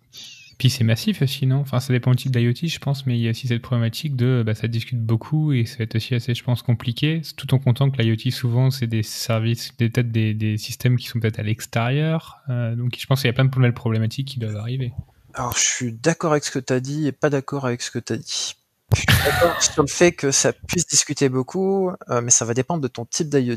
Tu vas avoir des trucs qui vont absolument Oui, pas du tout discuter, où tu vas avoir peut-être euh, un heartbeat euh, toutes les 10 minutes ou, ou autre, et euh, rien de plus. Il va s'activer et il va être verbeux uniquement quand il va avoir de l'activité. Et il y en a où ils sont tout le temps verbeux, et quand ils arrêtent d'être verbeux, c'est là souvent qu'il y a le problème. Mais euh, ça va vraiment dépendre de ta chose. Sur la Toi, j'ai une collection, question- Oui. Une question, une question que bête que je me pense, tu vois, imagine, je sais pas, Renault, tu vois, est-ce qu'ils se disent, euh, nos voitures connectées, on va, on va faire de la surveillance euh, SI ou un truc comme ça? Alors, Je pense pas, parce qu'il y a trop de voitures, mais ben, tu vois, il y a- c'est des trucs Euh, qui euh, chaud tu fais, quoi. Ils réfléchissent à des choses. Pour Voilà. les avoir, euh, ouais, pour avoir échangé dans des groupes de discussion de SOC avec eux, euh, ils y réfléchissent. C'est un truc, enfin, c'est, là, c'est un mastodonte que tu le crées. Enfin, c'est tout ce qui va être toute la communication avec la, bah, qui va, qui va arriver. C'est, il y aura justement après ce qu'on disait avant, le choix de qu'est-ce que tu surveilles, qu'est-ce que tu remontes, etc. Et c'est plutôt là que le travail doit être fait, quoi. Il y a ça, après il y a aussi le changement de la société où on va de plus en plus sur euh, des éditeurs ou des, des constructeurs qui veulent avoir des mains dessus pour pouvoir vendre des services et du coup récupérer des abonnements, des choses comme ça. Et euh, moi je pense qu'il y a pas mal de personnes qui commencent à être intéressées par de la supervision là-dessus. Et puis, enfin, faut, faut nuancer ce que je disais tout à l'heure, mais enfin, sur, le, sur la partie euh, OT, la partie réseau industriel, euh, on voit que les, les éditeurs commencent à changer. Hein, les, les nouvelles fonctions aujourd'hui, les nouveaux équipements vont proposer des solutions, des solutions de log, des, des solutions de communication. Et je pense que Renault, Renault, il réfléchit dans la conception de ses véhicules. Et ça, c'est un point qui est important, tu vois, c'est que c'est Renault qui construit lui-même ses véhicules qui construit ses protocoles, etc. Et un élément qui est quand même très particulier dans les systèmes industriels, c'est que les systèmes industriels ont leur protocole de communication spécifique, et donc il faut aussi que les constructeurs, les euh, Schneider, les euh, Siemens et tout ça, acceptent aussi de pouvoir bah, concrètement comprendre, euh, bah, accepter de, de, de donner ses parseurs justement pour comprendre ce qui se passe dans le protocole industriel, pour que derrière en fait le, la sonde va transformer ses, ses, ses actions, ses, ses process industriels en log compréhensible pour le CIEM. Et c'est un truc qui est pas voilà qui est qui est pas simple, je pense, parce que chacun veut garder son son son IP entre guillemets. Et bon, c'est un peu compliqué. Mais bon, je sais qu'il y a, comme tu disais, Clarotis, Centrio et tous ces tous ces tous ces éditeurs de sondes qui qui travaillent, qui ont beaucoup de de constructeurs maintenant dans leur euh, dans leur portfolio et dans leur pro et dans leur parseur, hein, enfin qu'on regarde sur leur site quoi. C'est donc une transition toute faite puisque parseur, écrire des détections. Et donc, j'ai mon CIEM. Ah ouais, ouais, je- Il est trop fort. j'ai des ponts. Euh, j'ai mon CIEM, super, j'ai trouvé des logs, fantastique, j'ai réussi à remonter des logs. Bon, maintenant, il me faut des alertes. Ces alertes, je les prends où? Alors, en général, sur les euh, sur tous les SIEM industriels aujourd'hui, euh, tu as tout un package d'alertes euh, qui vient en standard à l'installation avec ton SIEM. Alors, en général, c'est pas mal, pas mal de règles dans lesquelles il est très, int- très intéressant de piocher, mais qui, pour beaucoup, vont avoir besoin d'être à minima euh, réadaptés au contexte du client. Déjà parce que tous les SI n'ont pas la même taille, euh, donc forcément il y a des seuils qui sont très différents en fonction du SI. Euh, deuxième chose parce que les logs euh, respectent pas toujours le format standard, donc il faudra peut-être euh, retravailler un peu le log et, et ou changer les champs utilisés dans les règles. Et non, bah voilà, et ce sont les deux points les plus les plus importants, je pense, sur la partie euh, réagencement des, des règles standards. Euh, donc oui, vous avez quelque chose d'entrée de jeu euh, qui permettent de base, qui euh, une base de travail. Après, derrière, la deuxième étape, on va dire, euh, d'intégration des règles de corrélation, euh, ça va être vos équipes de sécurité et votre expertise d'équipes de sécurité. Donc c'est euh, tout un paquet de règles supplémentaires que vous pouvez tirer. Alors, vous avez euh, des, tentatives de plein de petites choses sur Internet. Vous avez Mitrattack, qui est plutôt connu, euh, qui permet d'avoir des idées des, risques et des, attaques possibles. Euh, donc ça, ça peut être un autre entrant possible pour trouver des règles de manière générique. Après, le dernier entrant qui reste le plus sûr relativement à votre entreprise, c'est ce que Thomas évoquait tout à l'heure, c'est une analyse de risque spécifique sur votre ou vos périmètres dans le contexte de votre SI. Il y a, enfin, on a, pas- il y a une partie aussi, il y a eu Sigma, je sais pas si ça vous parle, mais il y a une partie euh, Sigma qui est un, un standard, on va dire, un peu, ouais, pour les pour les règles, les SIEM comme les euh, Snort pour le network et euh, et Yara pour les pour les fichiers. Euh, c'est une sorte de standard que vous pouvez retrouver sur internet, vous en trouvez sur sur GitHub des standards euh, de règles pour vos SIEM. Et L'intérêt Sigma, c'est de pouvoir traduire euh, la règle Sigma dans le langage qui va bien euh, pour mon CIEM. c'est C'est ça. un radar entre un, enfin tous les Splunk, éditeurs différents interprètent. du- D'accord. Et, et c'est assez ouvert ça justement? Enfin C'est parce que c'est un peu la, la guéguerre, je pense aussi que chaque éditeur a ses, euh, ses règles de corrélation, etc. Et celui qui a les meilleures règles pour le nouveau produit, euh, c'est intéressant. Il y a quand même une ouverture? Sur les éditeurs, ils vont quasiment pas proposer de règles. En fait, tu vas avoir les bulletins dans ce que tu vas acheter, mais euh, après, euh, ce que tu vas avoir en plus, euh, c'est des prestations que tu achètes en fait. Ouais, ce que tu vois aussi chez IBM, c'est toute la partie apps euh, qui Ouais. arrive à un côté du radar. C'est, euh, c'est bah tu déploies ton apps lié à ton firewall, lié à l'antivirus, à la marque que t'as, qui vient embarquer les règles, mais de l'éditeur, de l'antivirus. À la marketplace Amazon quoi. Exactement. Ah, ouais. D'accord. C'est ça. Et puis c'est vrai que c'est pour, pour le développeur, c'est à moindre coût, puisque en fait, c'est IBM qui offre la possibilité aux éditeurs de développer leurs apps. hein. Donc c'est bien les éditeurs qui vont développer les apps automatiques pour surveiller leurs propres trucs. Donc autant vous dire que pour IBM, ça ne coûte rien du tout. Ouais, et puis au moins ils peuvent dire c'est mis à jour, etc. Quoi. Enfin c'est mis à jour par l'éditeur. S'il y a une modification de l'éditeur, c'est l'éditeur qui va mettre à jour son ses, ses, ses apps, son apps quoi de détection quoi. C'est ça. Et attention aux mises à jour foireuses sur les parseurs. Ouais, c'est-à-dire que ton environnement il bouge. Donc toi, t'as écrit ta règle avec un machin. Euh, t'as quelqu'un qui met à jour euh, la version du logiciel. Les logs changent de tête. Du coup, dans le parseur, euh, ça s'étrangle un peu. Ça, ça se détecte bien ou on se rend compte trop tard. euh, Le métier prévient, euh, le métier l'exploitant prévient le SOC à chaque Bien version. sûr. Bien sûr. Deux semaines, trois semaines avant, il envoie un email, bien sûr, oui. Ah ouais, bien sûr. Alors vous, Tu, ouais, tu as, tu as des possibilités techniques de le repérer, puisque en fait, un, un log qui, qui est mal parsé dans un SIEM, ça, ça, ça se voit, c'est un type d'événement particulier, et donc tu peux tenter, je dis bien tenter, parce que ça va dépendre de la volumétrie de ta source, mais tu peux tenter de mettre en place des règles de détection de modification de comportement, en gros des, augmentations, des augmentations massives euh, du nombre de logs qui sont de type non parsé. Le Ou des problème diminutions. ou des diminutions, tout à fait. C'est pour ça que je dis comportemental, ça peut être en pourcentage. Mais la problématique, c'est que quand tu es sur un log source qui envoie 100 événements par seconde, pas de problème. Quand tu es sur un log source qui envoie deux événements par jour, avant de repérer une modification de comportement, euh, ça, peut être beaucoup plus compliqué. quoi. Hmm. C'est un, des gros problèmes que vous voyez, euh, enfin un des gros sujets sur lesquels vous travaillez quand vous êtes en run dans un, dans SIEM, justement, ces évolutions d'un, euh, je sais pas, euh, un Fortinet qui modifie euh, ses règles, ses, ses, logs, euh, un, euh, un antivirus, un je ne sais quoi. C'est quelque chose qui bouge beaucoup, finalement, t'en as une fois tous les six mois, un truc comme ça. C'est oh, c'est- qu'une fois tous les six mois, c'est même déjà, même déjà beaucoup. D'accord, pour, euh, ok. pour, pour certains éditeurs. Alors, euh, tous éditeurs confondus, oui, peut-être. Mais la, la réalité, c'est qu'en fait, sur les outils de sécurité standard, en général, quand il y a une modification du parsing, enfin du, du format de log, pardon, en général, euh, les éditeurs de SIEM sont mis au courant. Là où ça pose plus de problèmes, cette problématique du changement des formats, c'est plutôt pour tout ce qui va être applicatif, tout ce qui va être métier, donc ce qui en fait est vraiment plus interne à l'entreprise finalement. Alors que les éléments, les outils d'infrastructure, en général, il y a déjà eu des ratés, mais en général, euh, comme les parseurs en eux-mêmes, comme ils sont standards, sont gérés par l'éditeur du SIEM, et via des mises à jour de du SIEM en lui-même, euh, c'est l'éditeur, Splunk, QRadar, ou ce que tu veux, qui en fait, quand ils sont au courant qu'il va y avoir une nouvelle version de log, met à jour automatiquement le parseur, et en général, même s'ils sont en retard, ils sont pas en retard très longtemps, un jour ou deux maximum. Ce que tu vas rencontrer le plus souvent, c'est le site en Pologne qui a fermé ou qui a déménagé, et bah, les serveurs euh, ils déménagent en même temps et changent d'adresse IP.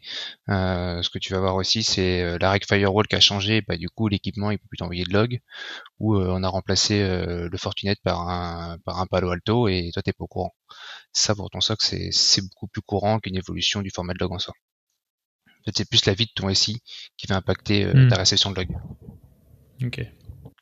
Ouais, alors je, je, je, je- excuse-moi, juste, je fais juste une petite parenthèse pour préciser un truc qui était juste à- avant, qu'on n'en a pas parlé, je qui est très important, euh, je pense, c'est que dans la récupération de log, vous avez deux mécanismes qui sont différents, qui est le push et le pull. C'est-à-dire que soit vous êtes en attente du log et vous le réceptionnez, soit c'est vous qui devez aller chercher le log. Et les problématiques que Thomas a évoquées sont particulièrement importantes dans le cas où on va chercher le log. Parce que si on est en cas d'envoi de log, même si nous, équipe SOC, on n'est pas au courant que le serveur il a une configuration particulière où l'envoi de log il est défini par défaut et que vous installez un nouveau même, serveur, quoi. voilà, là vous allez recevoir le log. Si par contre ils installent un nouveau serveur où la logique c'est que le SOC doit aller chercher les logs, tant qu'on n'a pas été mis au courant en tant que SOC, on n'ira jamais chercher ces logs-là. Donc là, il faut que l'application elle soit très active dans l'information qu'elle donne au SOC pour les serveurs installés. Et d'où, et d'où, je pense, l'importance aussi des KPI euh, faits avec les, vos clients internes ou, euh, ou pas. hein. Enfin, c'est euh, quand, quand tu quand t'as un SOC externe ou pas. Mais de pouvoir avoir des KPI sur justement ce niveau de log, euh, ce niveau de remontée, parce que euh, bah, peut-être qu'en fait, on s'en rend pas compte mois par mois, et puis bah, d'un coup, euh, euh, voilà. Et c'est vrai que c'est un truc qu'on pense des fois pas à, à regarder dans nos KPI, parce qu'on pense plutôt malware, etc. Mais tous ces sujets-là de euh, vérifier que le SOC, euh, enfin que le SIEM remonte bien des logs, c'est quand même super important et ça peut être assez critique, quoi. C'est ça, effectivement. C'est le les, indicateurs de typiquement de volume généraux euh, nous, nous indiquent s'il y a des changements. Après, encore une fois, ça n'a de valeur que sur des log sources qui ont des volumes relativement importants. Mais on a déjà détecté nous euh, des cas où effectivement d'un seul coup on se fait perdre, je sais pas, sur un mois 10 ou 20% des logs des annuaires. On appelle l'équipe, ben, en fait ils ont désinstallé un annuaire et ils l'ont remplacé par un autre. Donc oui, c'est vrai qu'en fait on, peut effectivement grâce à différents indicateurs euh, mensuels ou autres euh, avoir une idée, mais on peut jamais être sûr parce qu'encore une fois, sur les tout petits volumes, euh, c'est bien plus difficile de repérer des modifications de comportement. Donc j'ai trouvé mes alertes, que ce soit par le fournisseur de, mon CM ou en allant sur internet et en trouvant des choses qui, euh, qui m'allaient pas trop mal, je les ai testées, je les ai mises. Bon, je mets le truc en route là. Et puis euh, on revient un peu à la notion de triage, mais euh, j'ai un certain nombre de remontées qui sont des vraies alertes et un autre, un autre nombre qui sont des faux positifs. Euh, comment comment on fait pour euh, décider finalement est-ce qu'une alerte elle est viable? Est-ce que je peux la laisser ou est-ce que euh, franchement ça m'envoie trop d'alertes euh? Et, je rajoute aussi dans la question, euh, et comment on arrive à définir le juste seuil entre, on va mettre un seuil euh, pas trop haut parce que sinon on va avoir plein de faux positifs et etc. Et ni trop bas parce que sinon on va louper des trucs. Alors, là, j'ai envie de répondre. Il y a deux réponses possibles. Soit je te donne euh, la réponse technique de best practice sécurité, soit la réalité dans les équipes de sécurité. Nous on veut les deux. Nous, on veut les. D'abord la best practice, et après comment on fait en vrai parce qu'on veut vivre quand même. D'accord. D'accord. D'abord la best practice. Alors de manière générale, faut savoir que sur un SOC, un taux, le taux de faux positifs s'établit, un taux de faux positifs correct s'établit entre 80% de faux positifs, 90% de faux positifs. Donc la majorité des tickets que vous avez, c'est des faux positifs. Pourquoi? Parce que dans les faits, en fait, il faut, et c'est pour ça que la définition euh, qui était discutée avant, c'est important, il faut vraiment faire une, une distinction entre un incident de sécurité et un événement de sécurité. Un événement de sécurité, c'est qu'il y a peut-être quelque chose, et d'ailleurs, c'est l'investigation qui élimine automatiquement votre, euh, euh, votre événement. Donc, du coup, ce n'est pas un incident de sécurité, donc c'est souvent classé en tant que faux positif. Euh, vous- par contre, vous pouvez avoir l'incident de sécurité, et là, c'est qu'il y a un événement qui est remonté, c'est vraiment un truc louche, et on lance une Confirmé. investigation avancée. Voilà. Exactement. Donc, en général, le, faux positif, le taux de faux positif, il, se- il se trouve à ces eaux-là. Donc, si jamais vous avez un taux de faux positifs, nous en général, qui dépasse les 90%, vous avez beaucoup, beaucoup, beaucoup trop de faux positifs, là, en général, c'est que votre SIEM, il est mal tuné. Il remonte trop d'événements inutiles, donc c'est que soit, alors soit on baisse, enfin plutôt on augmente selon le, type de règle les seuils de détection de manière à éliminer un peu de faux positifs, euh, soit on retravaille les règles de manière à ce qu'elles soient plus précises, etc. Bref, on, on fait en sorte d'éliminer vraiment du faux positif parce qu'il y en a vraiment trop et ça noie le, ça noie le soc. À l'opposé, si vous avez un taux de faux positifs très bas, ça veut dire que vos seuils ils sont probablement trop durs et que d'ailleurs, en fait, il y a plein d'incidents de sécurité qui sont au moins de niveau moyen, vous, vous passez à côté. Parce que par exemple, vous avez mis que le brute force, c'est à, à 10 millions de tentatives euh, login failed. Ah oui, c'est sûr que 10 millions depuis une IP, vous n'allez pas en avoir souvent. Mais il y a des brute force qui se font très bien à quelques milliers, des petits brute force, avec des attaques attaque par dictionnaire par exemple. Vous allez avoir quelques milliers de tentatives, et ben tout ça vous passera à côté. Ça, c'est la politique sous le tapis, ça.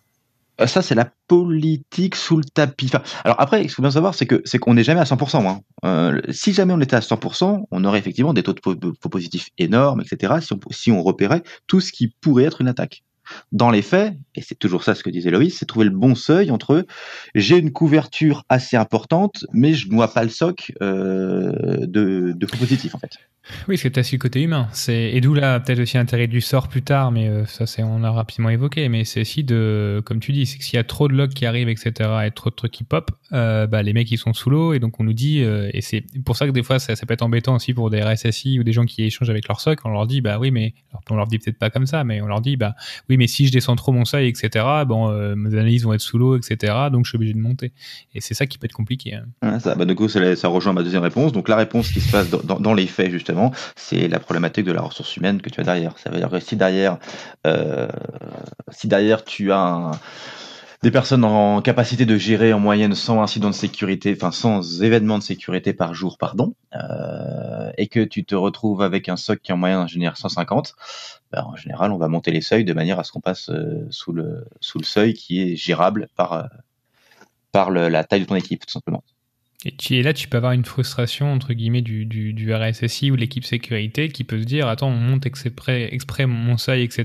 Bah, pour des cas humains, mais on va peut-être louper des trucs. Donc c'est vrai qu'il faut réussir à. Et c'est tout un, je pense, un long débat que je pense qui sera qui sera toujours difficile à avoir bah, la bonne réponse. Que bah, il n'y a pas de bonne réponse entre les deux malheureusement, à part si on a une armée de Mexicains. Euh, pour travailler. Donc c'est vrai que le sort, je trouve que ça peut être une type de solution, une type de réponse qui peut être apportée pour ce type de problématique. Baisser le nombre de, de, de, de faux positifs ou de choses analysées et puis euh, bah, bah bon. Alors par, par SOAR, tu entends la capacité à déclencher des actions en Ouais, réponse à une alerte qui vont automatiser un certain nombre d'analyses et te faire une synthèse. Quoi. Exactement, c'est vrai que vrai que je sais pas si on l'a réexpliqué euh, juste avant ce que c'est le sort, mais c'est exactement ça. C'est euh, bah, le cas le plus simple hein, du, sort, c'est euh, l'alerte de phishing. Hein. Quelqu'un envoie un utilisateur envoie un email au SOC en disant on a reçu une alerte de phishing. Automatiquement, le sort va prendre le mail, analyser le, le domaine qui est fourni, faire des tests, etc. et automatiser une réponse. Alors c'est peut-être le monde idéal. Hein. Je sais pas si ça marche vraiment bien comme ça, mais ça permettrait justement, et c'est le but, ça permet d'éviter plein d'éléments, donc automatiser des process déjà définis Et ouais, c'est c'est comment gérer, bah, c'est le vrai sujet, je pense, du SOC, hein, mais c'est comment gérer la ressource humaine parce que bah, c'est c'est c'est pas simple comme boulot. Un analyste N1, euh, mine de rien, il se prend des centaines et des milliers de de. Enfin, moi, je trouve, à mon sens, hein, c'est un boulot qui est ingrat, malheureusement. Analyste de niveau 1, même niveau niveau 3, mais niveau 1, il va se prendre tout tout ce qui pop et bah, il doit passer des journées à regarder. Donc, s'il y a une solution et une moyen euh, technique euh, qui permet justement d'alléger leur charge et plutôt faire des choses intelligentes euh, que faire en fait juste de la masse, c'est quand même très bien. C'est ça quand vous avez, enfin, faut voir que le SOC c'est pas là pour faire euh, du ticket à la chaîne. Hein. Faut, faut pas faire des ça. règles qui disent à chaque fois que ton antivirus il pop sur un parc de 100 000 postes de travail, tu crées un ticket au RSSI. Euh, Ou dès qu'on est scanné sur Internet, quoi. Enfin voilà, quoi, il y a des choses. Oui, voilà, ce genre de choses. Bon, après, c'est peut-être au niveau des équipements ou que à chaque fois que quelqu'un accède à Dropbox, c'est que là, le problème, il est ailleurs. Enfin, c'est, si les gens accèdent à Mm. Dropbox, c'est peut-être qu'il y a un problème ou faut leur rien interdire, mais ton SOC, il sert pas à ça. Et le sort va venir, en effet, euh, si, s'il faut créer des tickets, une alerte antivirus, c'est très très simple à automatiser. Il y a toutes les informations dans le log. Donc, euh, vous avez l'username, euh, le CHUM1, le nom du virus. C'est des choses qui sont très très faciles à automatiser avec un sort. Ah, Du coup, euh, vu qu'on sait qu'on va pas tout voir, franchement, no- notre alerte, euh, elle a un taux de succès, hein, voilà, qui est ce qui est. L'intérêt de regarder la couverture de la, du mitre attaque, c'est de dire bon, en positionnant, en répartissant mes, mes détections au fil des différentes phases de la kill chain, avec un peu de chance, je vais toper mon attaquant quelque part, quoi. Est-ce que c'est comme ça qu'il faut regarder la, matrice du mitre attaque ou est-ce qu'au contraire il faut tomber dans bon moi ce que je trouve un peu un travers, vous me peut-être c'est très bien de vouloir tout couvrir de cette matrice? C'est exactement ça. Le plus gros défaut pour moi de la mitre attaque, c'est que justement, c'est trop, c'est trop user friendly. C'est trop graphique en fait euh, pour nos décideurs, qui fait qu'en général ils adorent ça euh, parce que c'est un beau tableau qui référence toutes les attaques, euh, etc. Et puis euh, je prends mes règles et puis je regarde, tiens, j'ai une règle là-dessus sur ce carré-là, je le mets en vert. Celui-là, j'ai pas, je le mets en rouge. Et je sais comment je fais évoluer mon stock de manière à tout couvrir. Sauf que la problématique qui est jamais prise dans de nos comptes, c'est que la granularité de chacune des cases du référentiel mitre attaque. Alors que le, donc le mitre attaque, hein, si quelqu'un, si tout le monde connaît Mais tu pas, peux hein, expliquer, oui, parce que Ouais. le mitre attaque c'est quand même particulier. le, le Mitre Attack, c'est- un framework en gros qui, on va dire, de manière simple, euh, contient sous forme de matrice euh, toutes les attaques et les manières de passer dans un système euh, selon les différents types de systèmes, les différents types d'attaques, etc. Donc en gros, quand vous êtes devant le référentiel Mitre Attack, vous avez à peu de choses près euh, tout plein de cases et chaque case correspond en fait à une attaque possible. Et théoriquement, euh, toute attaque euh, doit exister dans une des cases du Mitre Attack. Avec la kill chain qui est définie, euh, enfin la kill chain classique, quoi. Voilà, exactement. Exactement. Donc derrière, euh, la problématique qu'il y a, c'est que chacune de ces, toutes ces cases dans MetaTac ne se valent pas. Il y a des cases qui, qui couvrent une quantité d'attaques terrible et d'autres qui vont toucher une attaque spécifique sur macOS euh, sur un petit bout de truc, parce que c'est un truc un peu spécifique.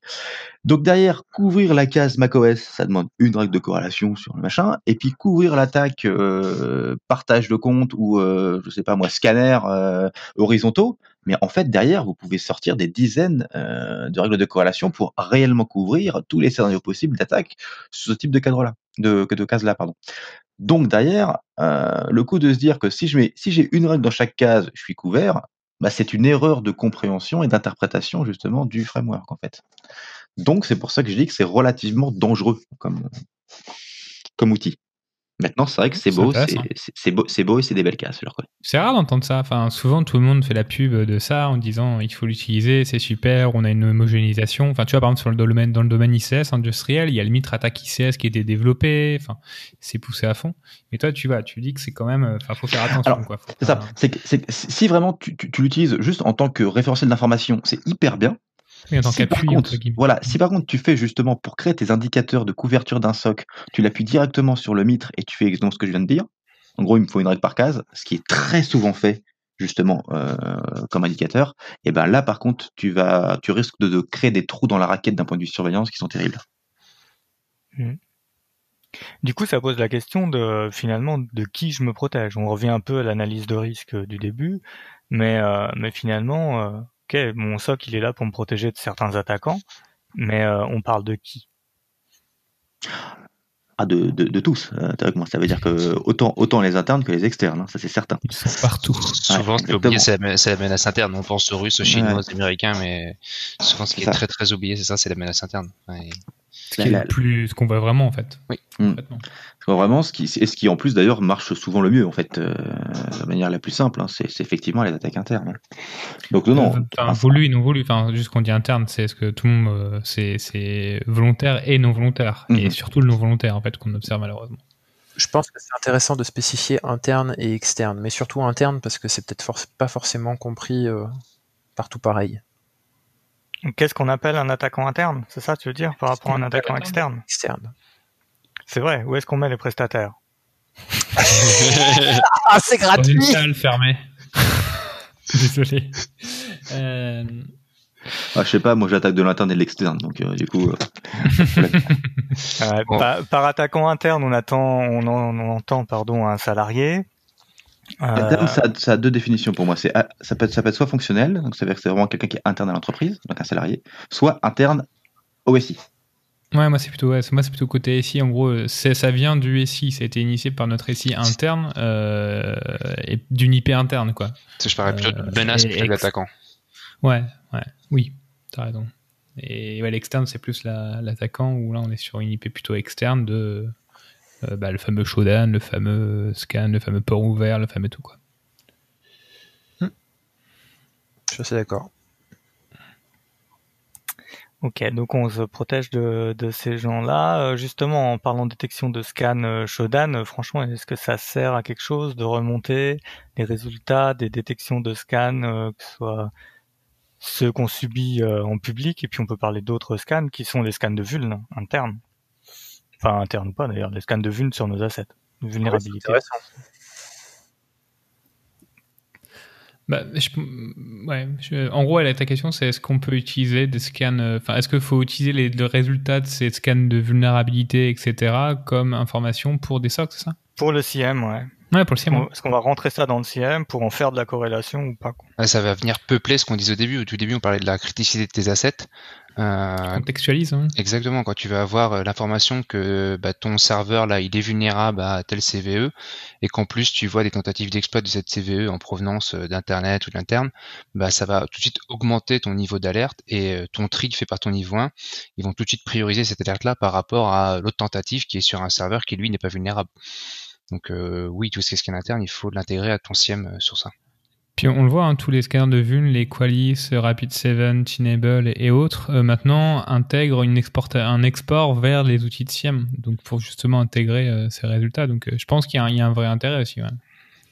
Vous voyez, enfin, Jordan, par exemple, tu vois, tu vois, euh, des- les clients prennent ce type de sujet, par exemple, disent bon, on va contextualiser, euh, rajouter notre résultat de scan de vuln, euh, par exemple, dans notre SIEM, ou c'est un truc qui est peut-être trop, un peu déjà trop haut niveau. euh, Enfin, c'est quand même assez spécifique quand même. C'est déjà, alors c'est déjà effectivement euh, relativement haut niveau. Il y en a pas qui le font, et surtout en fait les quelques cas où je l'ai vu utiliser, en fait, ils ont voulu l'industrialiser. La problématique que tu as avec les scanners de vulnérabilité, c'est qu'en fait, au même titre qu'un SIEM, il faut le tuner très correctement pour avoir des alertes par- pertinentes. Un scanner de vulnérabilité, c'est pareil. Et en fait, en général, les quelques-uns quand on les met en place, ils ont très vite été noyés sous le bruit, en fait, euh, des vulnérabilités des trucs, parce que la problématique d'un scanner de vulnérabilité, c'est qu'en général, quand on fait ça le marche. test, voilà, c'est que ça marche, mais c'est que surtout ça ne représente pas toujours la réalité du cas réel, la enfin le, le, le, le, cas réel en lui-même de, de la L'exploitabilité, tu veux dire? Voilà, c'est ça. Exactement. re- Repérer euh, que derrière, euh, quand je me mets au cul de la machine, j'ai des ports hyper louches ouverts, etc. et tout, c'est hyper Sauf que si d'ailleurs, en fait, dans mon SI, euh, ma machine, elle est systématiquement derrière un firewall qui bloque le port, bon, euh, en fait, ta vulnérabilité, on s'en fout un petit peu. Euh, parce que ton, ton risque, en fait, il est déjà mitigé, en fait. Euh, et ben ça, le truc, c'est que si tu prends la donnée de ton scanner de vulnérabilité qui vient en brut, qui est directement sur ton scanner au cul de la machine, tu vas avoir des quantités de vulnérabilité qui remontent, qui sont déjà finalement inexploitables, qui est énorme. Et du coup, tu peux très vite te retrouver noyé sous le bruit, en fait. Donc aujourd'hui, les quelques clients que j'ai vus qui ont tenté de faire ça pour l'instant, euh, ils ont Il y pas une- encore. Voilà. En fait, en fait tout, tout simplement, il y avait juste un gros travail de tuning à faire. Soit Et tu sens qu'il y a une vraie plus-value? Ah par contre ouais, ça c'est certain par contre. C'est certain qu'il y a une plus Mais par contre on est pareil sur du SOC relativement mature hein, pour réussir à avoir une plus-value là-dessus. hein, parce qu'il faut déjà que tes règles de corrélation standard fonctionnent correctement avant de commencer à corréler les vulnérabilités possibles euh, avec les autres alertes euh, standards de ton SOC. C'est sûr que tu fais pas ça dans les six premiers mois de ton SOC, sinon euh, C'est certain. les analystes ils s'en vont. Je parlerais même d'années, tu vois. Oui.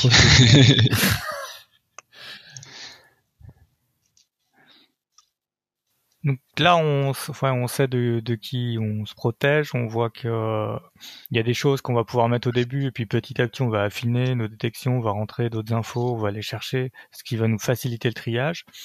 Euh, mais ces règles de corrélation dans dans le temps, euh, moi, ce que je constate, c'est que c'est souvent testé à la création. Mais euh, après, euh, est-ce que vous avez, est-ce que vous voyez, est-ce que vous amusez à tester que euh, chaque mois le CM il détecte bien ce qu'il est censé détecter? Là, là t'es encore dans des questions d'années, t'es dans un, des, des socs qui sont très très matures, mais oui, l'idéal c'est ça, c'est de tester, tester même à chaque montée de version de ton appli ou de tes infras que tes règles de corrélation fonctionnent.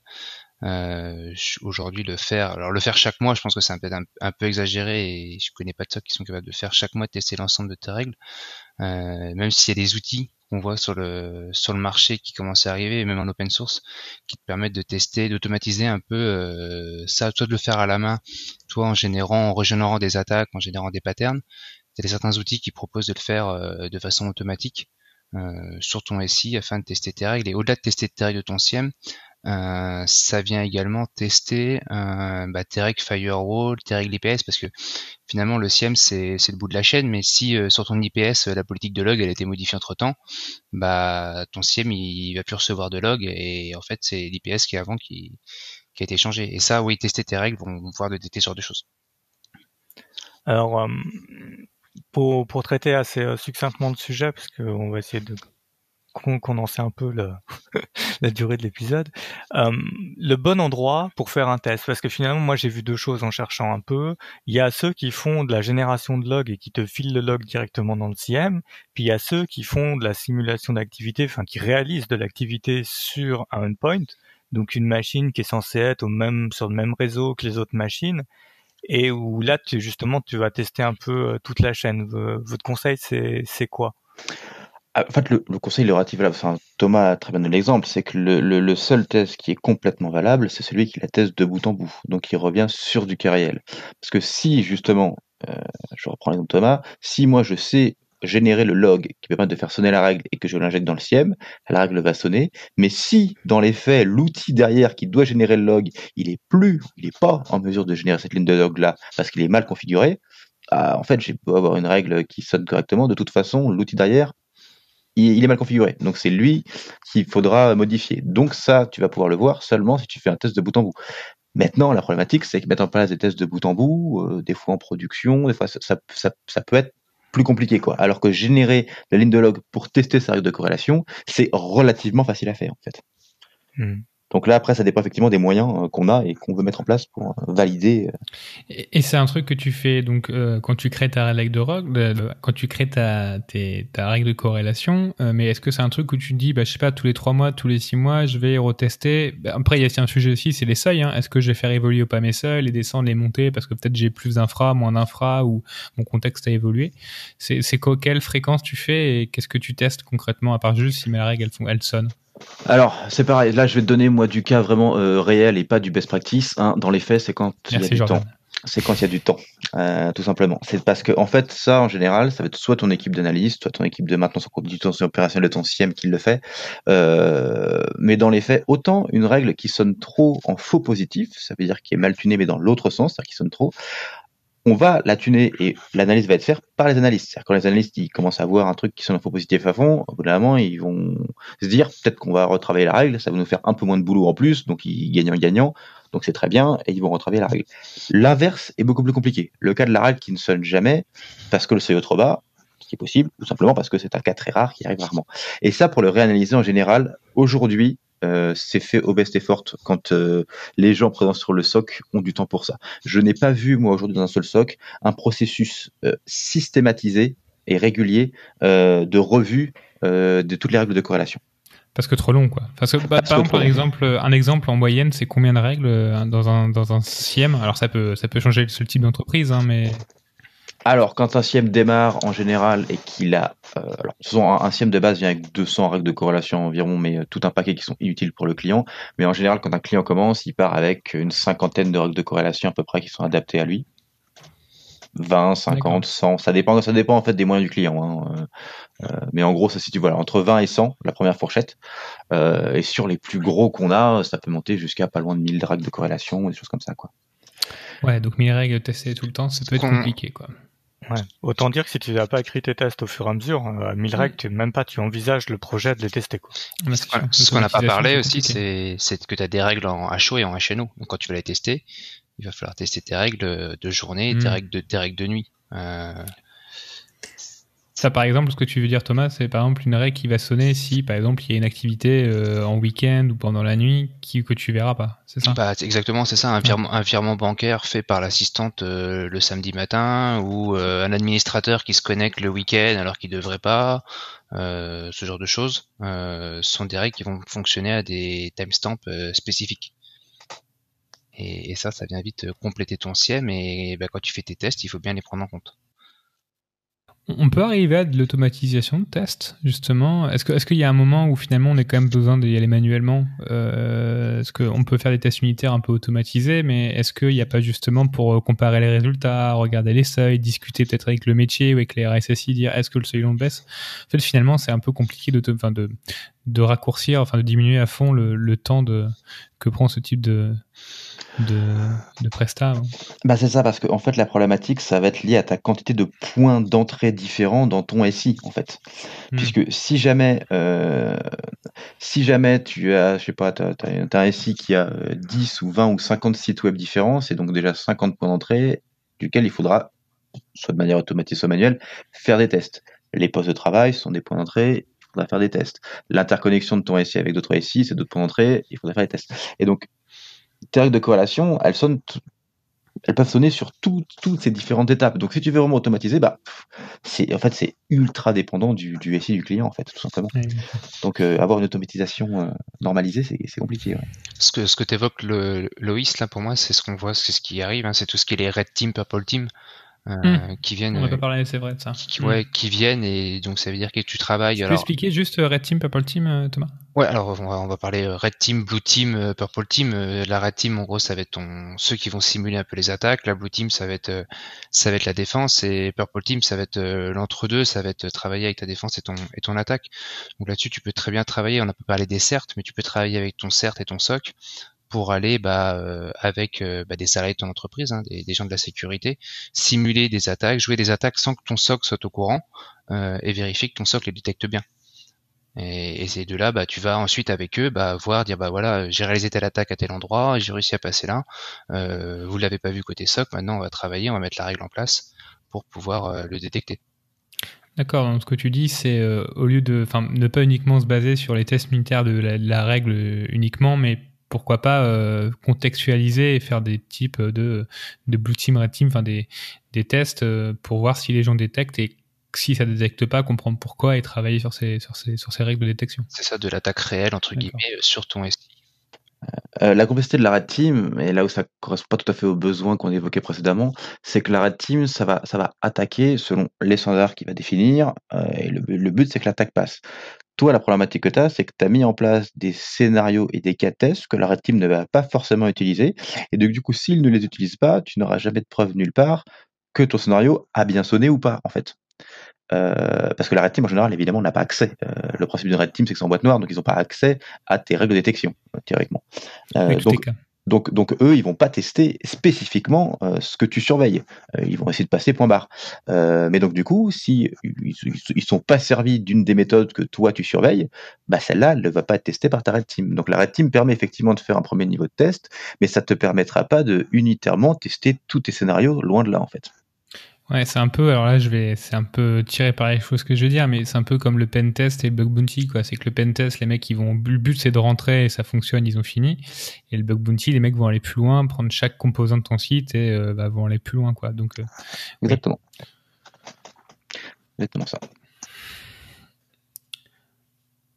Et, juste, justement, euh, on a parlé rapidement du CERF, mais c'est pas le sujet du, du tout de l'épisode, mais, euh, parce que souvent, un SOC, pour moi, euh, un, SOC déjà de base peut faire un travail de CERT parce que tout le monde n'a pas un CERT ou un CERT. hein. Euh, et, justement, comment le, comment le, le, le, le SIEM euh, travaille avec le CERT, c'est-à-dire que le CIEM va juste être là pour remonter des, informations au SOC. Euh, le SOC, les analystes vont envoyer ça au CERT ou quand c'est le SOC qui fait travail, un travail de CERT directement dans ses équipes, va travailler avec eux. Mais est-ce que le CERT, lui, va avoir besoin d'éléments, d'aller sur le CIEM pour avoir plus d'infos Finalement, euh, c'est très, un CERT n'a pas du tout besoin d'avoir un accès à un SOC, etc. Euh, tu vas avoir les deux cas. Enfin, le SOC va, va escaler à ton CERT. Ton CERT va venir, euh, va venir en expertise sur, euh, sur de la réponse à incident, sur de l'investigation. C'est souvent lui aussi qui va coordonner les contacts avec l'externe, ou le SOC s'occupe très souvent de l'interne. Et c'est ton CERT qui va venir bah, coordonner avec les partenaires, avec les entités étatiques, ton, ton traitement d'incident, ta veille. Ton CERT va alimenter dans l'autre sens ton SOC. Euh, de par sa veille, euh, de sa, threat intel, ce genre de choses, il va alimenter ton SOC dans, dans ses règles de détection. D'accord, c'est complémentaire. C'est complètement Après, complémentaire. je pense que c'est une terminologie qui dépend vraiment de, des clients et de la maturité. Parce que quand tu lis euh, les anglo-saxons, euh, ce que je vois, c'est que dans le SOC, ils font tout rentrer. Hein. Ils te font rentrer la détection, ils te font rentrer la réponse à incident, la threat intelligence, le threat hunting. Et la partie, euh, certes, ça, voilà, ça dépend vraiment de ton staffing et de, et de ton organisation. Ça, ça sera à discuter sur un, on fera un épisode d'organisation, ce sera pas mal. Ouais, mais je pense que c'est intéressant parce que c'est c'est un des problèmes un peu compliqués entre le SOC et le CERT, comment les deux travaillent ensemble, quoi. C'est Mm. pas simple, quoi. Enfin, c'est deux mondes assez, assez différents mais complémentaires. Du coup, pour euh, finir cette émission en termes de, de thème, euh, quand même parler un peu, euh, on a dit qu'il y a beaucoup d'humains là-dedans. Euh, Il y, a- il y a des gens quand même qui travaillent dedans Il y a des gens qui travaillent, il y a des gens qui essaient de pas trop déprimer, à traiter entre 80 et 90% de faux positifs. Euh, Qu'est-ce qui... euh, euh, déjà, première chose, euh, comment est-ce qu'on arrive au SOC finalement? Et quels sont les métiers Et quels sont aussi les métiers Je rajoute, je rajoute avec toi les métiers du SOC aussi. Enfin, quel type? On parle d'analyse N1, mais c'est quoi les différents niveaux aussi?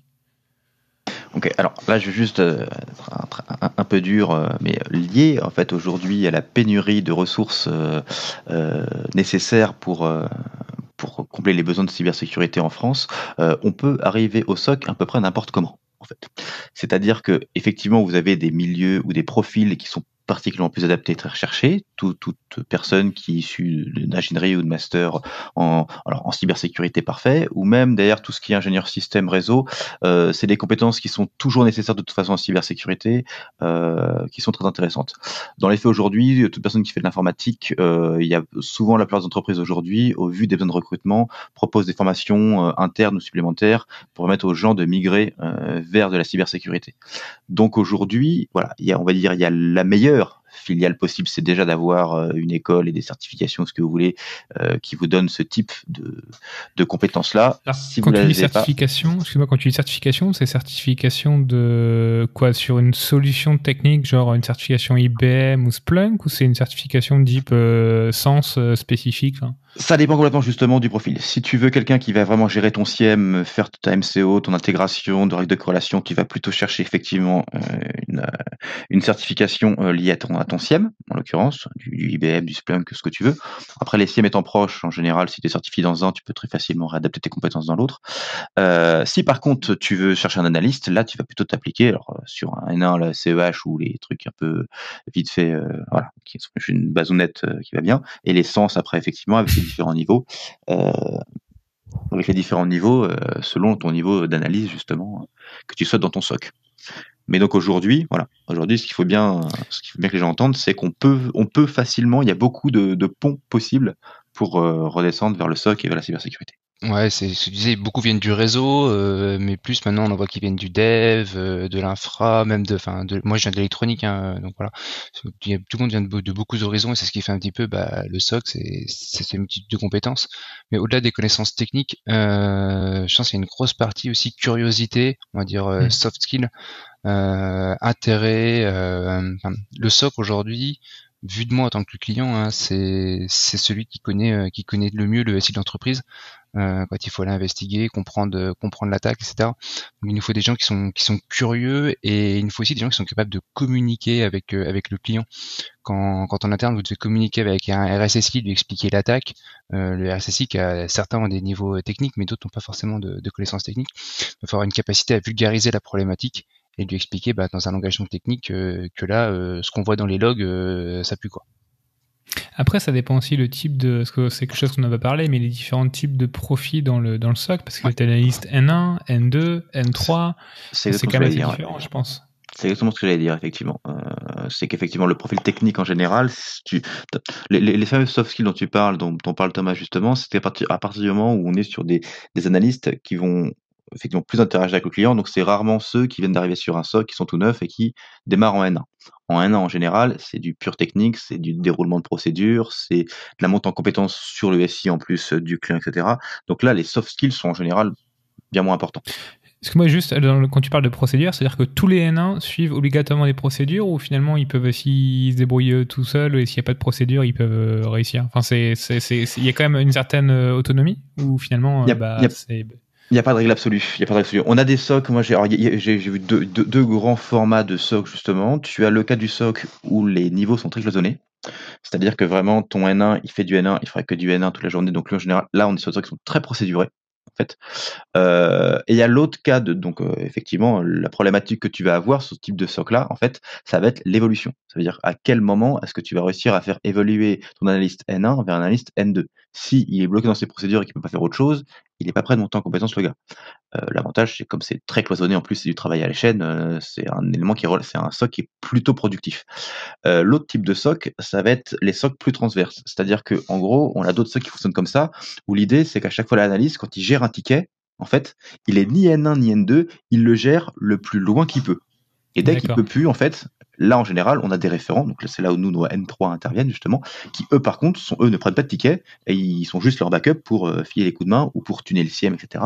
Faire les trucs un peu plus avancés. Et du coup, ils permettent de, en fait, à toutes ces personnes qui sont N1 slash N2, en fait, de progresser et de continuer à monter en compétences, en fait, sur. euh, La problématique, c'est qu'en général, comme tous, euh, tous les, tous les analystes vont tra- traiter du ticket et vont aller le plus loin possible, il y a un taux de productivité qui est en général plus faible euh, en, quantité de tickets fermés, quoi.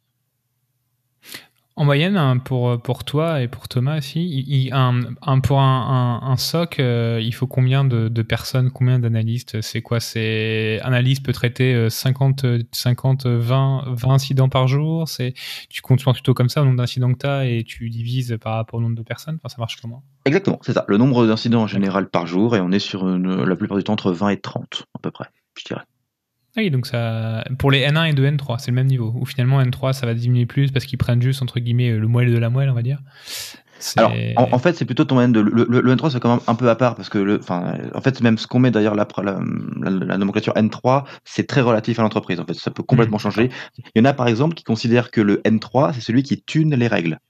D'autres entreprises qui considèrent que le tuning de règles relève de la maintenance en conditions opérationnelles du CIEM, et donc c'est pas du tout un travail d'analyste.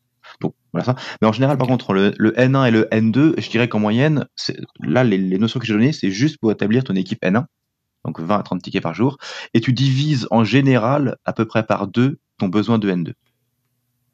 En moyenne sur un SOC. Après, ça dépend vraiment des SOC et ça dépend du mode de fonctionnement de chacun. Si ton N2, par exemple, il a beaucoup de travail de communication à faire, bah, tu vas devoir en mettre plus, par exemple. Ouais, je crois qu'on va faire simplement, l'épisode. On va faire l'épisode sur l'organisation, mais on n'a pas abordé euh, les SOC, s'il est interne, externe ou hybride. Je pense que ça change aussi euh, ton, ton niveau 1, ton niveau 2, et comme disait Jordan, ton niveau 3, comment tu l'interprètes? Mhm. Nous, on est sur un, un SOC hybride où on a outsource euh, le, le niveau 1, le niveau 2 et une partie du niveau 3. Sinon, après, le, ton niveau 3, il est internalisé. Et bon, ça, je pense qu'on vous l'aborderait dans un autre épisode. Ok. Je veux pas spoiler. Hein. non, non, mais c'est bien, c'est bien. Euh, du coup, je pense qu'on a fait un bon tour quand même euh, du sujet. Euh, on a parlé donc la difficulté de recrutement. Du coup, on prend tout ce qu'on peut et on forme. Hein, c'est un peu le principe. Euh, euh, il y a quand même une chose qui, quand on parle de SOC, quand même en toucher deux mots, euh, c'est que globalement le SOC a une très mauvaise réputation. euh. Euh, bah moi, je, je en particulier dans les boîtes de service, euh, tu vois bien si tu dis à un pentester, je travaille au SOC, mais mon gars, t'es t'es- t'es la, t'es la lead de l'humanité, quoi. Euh, alors que si tu dis au même gars, euh, ouais, je fais du forensic, ah bah ça va, quoi. Alors que bon, finalement, euh, tous ces gens-là, ils, enfin, leur but c'est de faire de la défense. C'est quand même, euh, on, on a du mal à rendre cette euh, cette activité euh, noble et attirante, quoi. Alors, ouais, la, question elle est beaucoup plus humaine, je trouve, que technique euh, ici. Ben, faut remarquer, ça relie les deux. Euh, mais moi, moi, alors là, je pense, et ça n'est qu'une appréciation complètement euh, subjective et personnelle, hein, c'est qu'il y a un côté qui est relativement euh, euh, élitiste euh, dans un certain type de profil dans la cybersécurité. Voilà. Quand si vous entendez un peu les discours entre les mecs qui cyber, surtout qui sont un peu avancés, on parle de péter des sites web, on parle de machin avec fierté, on parle de... Donc il y a un niveau de compétence, la, la compétence technique euh, est vue dans le milieu de la cybersécurité comme étant euh, l'Eldorado, le truc qu'il faut absolument maîtriser euh, de A à Z. L'industrialisation étant vue plutôt avec dédain, puisque c'est ce qui remplace, et en tout cas dans leur esprit, dans l'esprit de ces gens-là, une partie de l'expertise par une réalité objective sur les besoins de l'entreprise qu'ils ne veulent pas toujours entendre. Je sais pas si je suis parfaitement clair sur ce que je dis, euh, Non, si, si. mais, mais et, et- et le- et le problématique, la problématique pour moi, elle vient de là, c'est que le SOC justement, c'est quelque chose qui est, c'est une industrialisation de la cybersécurité. Donc à partir du moment où on industrialise, on peut plus pousser jusqu'à l'extrême euh, notre compétence pa- parce, parce que qu'on est dans un système d'automatisation, d'industrialisation, parce qu'il faut se s'adapter à la maturité du client, à toutes ces choses-là. Et donc derrière, en fait, le premier objectif n'est plus d'être le meilleur absolument, mais c'est d'être le plus adapté au client. Et ça, dans une dans une image, une philosophie du euh, le, le cyber, euh, le, le, le gars qui travaille en cybersécurité, c'est un hacker qui défonce tout. Eh ben, c'est complètement dynamique. Et, et cette image gêne, je pense. Alors, ce qui est, alors en plus, ce qui est faux, enfin, je suis tout à fait en phase avec toi, Jordan, sur ça. Et en plus, ce qui est faux, parce que, hum, enfin, je connais, je connais des personnes qui bossent dans des SOC qui sont extrêmement bons et qui sont, euh, enfin, je veux dire, on peut avoir des vraies compétences, un vrai, un, vrai, un vrai, une vraie compétence sur le sujet et bosser dans un SOC. Alors oui, certes, on va pas faire du N1, mais il y a plein de métiers autour pour euh, bah, changer les découvertes, euh, etc. Enfin, c'est, c'est quand même le SOC, c'est quand même l'organe dans l'entreprise qui va tout voir passer, l'écouter un peu, voilà, tous les incidents de sécurité, qui va être là en amont, qui va être là pour euh, bah, faire de la recherche, de l'investigation, et c'est quand même super intéressant. Et c'est vrai que c'est dommage. Et, euh, je suis, c'est que, que cette idée du SOC et ce côté, je pense aussi industrialisation, euh, on fait, on fait beaucoup de. En fait, les gens voient vraiment le, SOC comme Alice N1, ils voient que des tickets, des tickets, alors que c'est pas que ça, et c'est loin d'être ça. C'est vrai qu'on enfin, on a parlé beaucoup analyste, mais tu disais, mais Louis, hein, il y, a, il y a pas que le métier d'analyste dans le SOC. Hein. Je vois chez nous, euh, sur un, un gros SOC, on Bah, toi, a, par exemple, t'es a- pas analyste, toi. Voilà, non, voilà, c'est ça. Je fais, je fais des études, des projets et, et de l'expertise sur certaines technologies, sur certains incidents. Euh, mais on a également, voilà, des chefs de projet, on a des, des coordinateurs, on a des managers aussi. Il y a des managers au SOC quand même. Euh, on a, voilà, on a, tout un tas de profils. On a des pilotes de service. Dans une entreprise, bah, ça tourne. Il y a des services. Sur un SOC comme le nôtre, euh, l'antivirus, euh, les IPS, euh, les proxys, tous ces équipements-là sont rattachés au SOC. Donc on a aussi des exploitants. Enfin, on fait tourner aussi des équipements de sécurité au sein de notre SOC. C'est pas, c'est pas que des analystes euh, niveau 1, niveau 2 et, et niveau 3, quoi. Et puis t'as le MCO, enfin ce que fait Jordan entre guillemets, enfin ce que fait Jordan aussi le côté un peu technique, rentrer sur un produit et que c'est un produit souvent pas simple, hein, les SIEM, parce que je pense que pendant les deux heures là, vous avez cru, vous avez cru c'était, on vous a expliqué comme que c'était, il y a plein d'éléments et qu'il y a aussi une certaine compétence à avoir et compétences qui sont maintenant extrêmement rares aussi parce que pour connaître le sujet c'est, bah, c'est pas simple. Donc il y a plein de trucs. C'est ce qu'on tâchera de donner dans les différents épisodes, c'est vraiment un regard sur l'ensemble de ce qui compose euh, le SOC. Et je rajouterai juste un dernier élément qui en plus euh, ne participe pas du tout de manière positive à l'image du SOC, c'est la manière dont le SOC est vendu par les éditeurs. J'ai eu très Ah. souvent moi le cas chez le client où il voit très bien l'image du CIEM, où le CIEM il le branche, c'est automatiquement branché à un truc de DIA qui va faire que ça va tout seul récupérer tous tes logs, tous tes machins, ça va tout faire tout seul, ça va corréler. En gros, il s'attend à ce que j'achète mon CIEM et deux semaines après, niveau attaque, je sais que je verrai tout sur moi ici. On a pas Or, parlé c'est de dire. absolument pas ça. C'est c'est- voilà, c'est un gros travail de euh, déjà humain, etc. Et tout, mais, bah, mais c'est de la faute des éditeurs. hein. C'est des problématiques de marketing, ça, qui leur survendent un peu des produits. Et donc derrière, bah, par rapport à ce qui a été vendu et marketé, ah bah, c'est sûr que c'est décevant. Ah, il faut du travail, il faut du temps, il faut du tout. machin. Exactement. ouais. Oui, puis y avoir des personnes qui soient dédiées aussi, parce que c'est un truc souvent les mecs achètent un, un en disant bah, je vais mettre un SIEM, j'ai plugué, et derrière en fait il y a personne euh, qui, enfin ils mettent personne aucune ressource pour regarder, analyser, ou ils font ça une fois tous les, c'est le c'est le, monsieur qui s'occupe de la sécurité qui va regarder quand il a le temps, puis dire bah ça marche pas, euh, en fait c'est nul, enfin C'est vrai qu'on n'a pas parlé de tout ce qui est IA, machine learning, euh, UBA. Non, il il faut faire du tri, donc on parle déjà de- des choses utiles. Allez, hop là. Le trash talk, bravo. voilà, voilà. Et ce qui nous amène à la conclusion, parce qu'il faut qu'on arrête, sinon après on nous dit on fait des émissions de deux heures et demie, putain c'est long les gars. Euh, pour quelqu'un qui va, pour nos auditeurs, hein, qui, qui vont créer leur soc ou euh, qui a des rigueurs qui en ont un chez eux et qui se disent euh, euh, j'aimerais l'améliorer, est-ce que vous auriez euh, une piste quoi Si je vais créer mon soc, quel est le truc euh, principal qu'il faudrait regarder Ou euh, si j'en ai déjà un et le truc qu'il faudrait pousser en maturité. Voilà le dernier conseil que vous pouvez donner euh, avant de clore euh, cette émission. Question difficile. Hein Question difficile. deux heures. Euh, pour moi, si vous avez déjà votre soc, euh, ouais, faire une revue de ces règles de, de corrélation, c'est ce qu'on dit tout à l'heure, hein, mais quand ça fait un moment que le, le soc tourne, euh, on pense souvent à étendre son périmètre, à aller chercher euh, des directions métiers, des filiales, des nouveaux SI à surveiller, et on oublie ce qu'on a, ce qu'on a intégré euh, il y a deux trois ans. Et pour moi, c'est, il faut pas l'oublier, et c'est pas parce que c'est mis en place que ça doit rester figé. Ah, moi, j'aurais deux, deux- conseils pour les socs, justement, euh, de, de manière générale. Euh, la première chose, euh, c'est euh, d'accepter que ça prenne du temps et vraiment de faire les choses par étapes. Une des erreurs qui arrive très souvent sur les euh, c'est typiquement, on branche le soc, on fout tous les logs qu'on avait idées en même temps, tout est à moitié parsé, tout est bordélique, on fout des règles de corrélation, et alors là, après, le, tra- le temps que vous allez perdre à, justement avoir un soc qui commence à remonter de, de, de bonnes alertes à cause du bruit que vous avez produit en amont, en fait, ça va être terrible, le temps. en fait. Vous Après, on appelle le Presta, quoi. Voilà, marche exactement. Exactement, on appelle le Presta, et puis pendant un an, on fait des copiles tous les mois en disant le Presta, il fait de la merde, parce qu'il arrive. Ouais. Ah, ça, je connais, le- je connais le contexte. Lâche-toi, lâche-toi, Jordan, Ah, lâche-toi. ah, L'autre élément sur lequel je pense que c'est très important que ce soit un stock qui n'existe pas ou un stock qui existe encore, et là c'est vraiment, euh, je m'adresse à ceux qui sont clients finaux, donc qui vraiment achètent leur stock, il faut absolument qu'il y ait de la ressource technique sécurisée chez le client. L'intégralité, alors il peut y avoir une bonne partie qui est externalisée, mais l'intégralité des ressources techniques ne peut pas être chez le prestataire. Ça rend, il y, a- il y a bien trop d'expertise et de... Alors, ressources techniques sécurité, c'est ça que tu dis Est-ce que tu as dit Oui. Oui, alors, non, c'est sécuriser, non, non, non, non, enfin, il- faut sécuriser les ressources sur le stock. Et les ressources techniques incluses.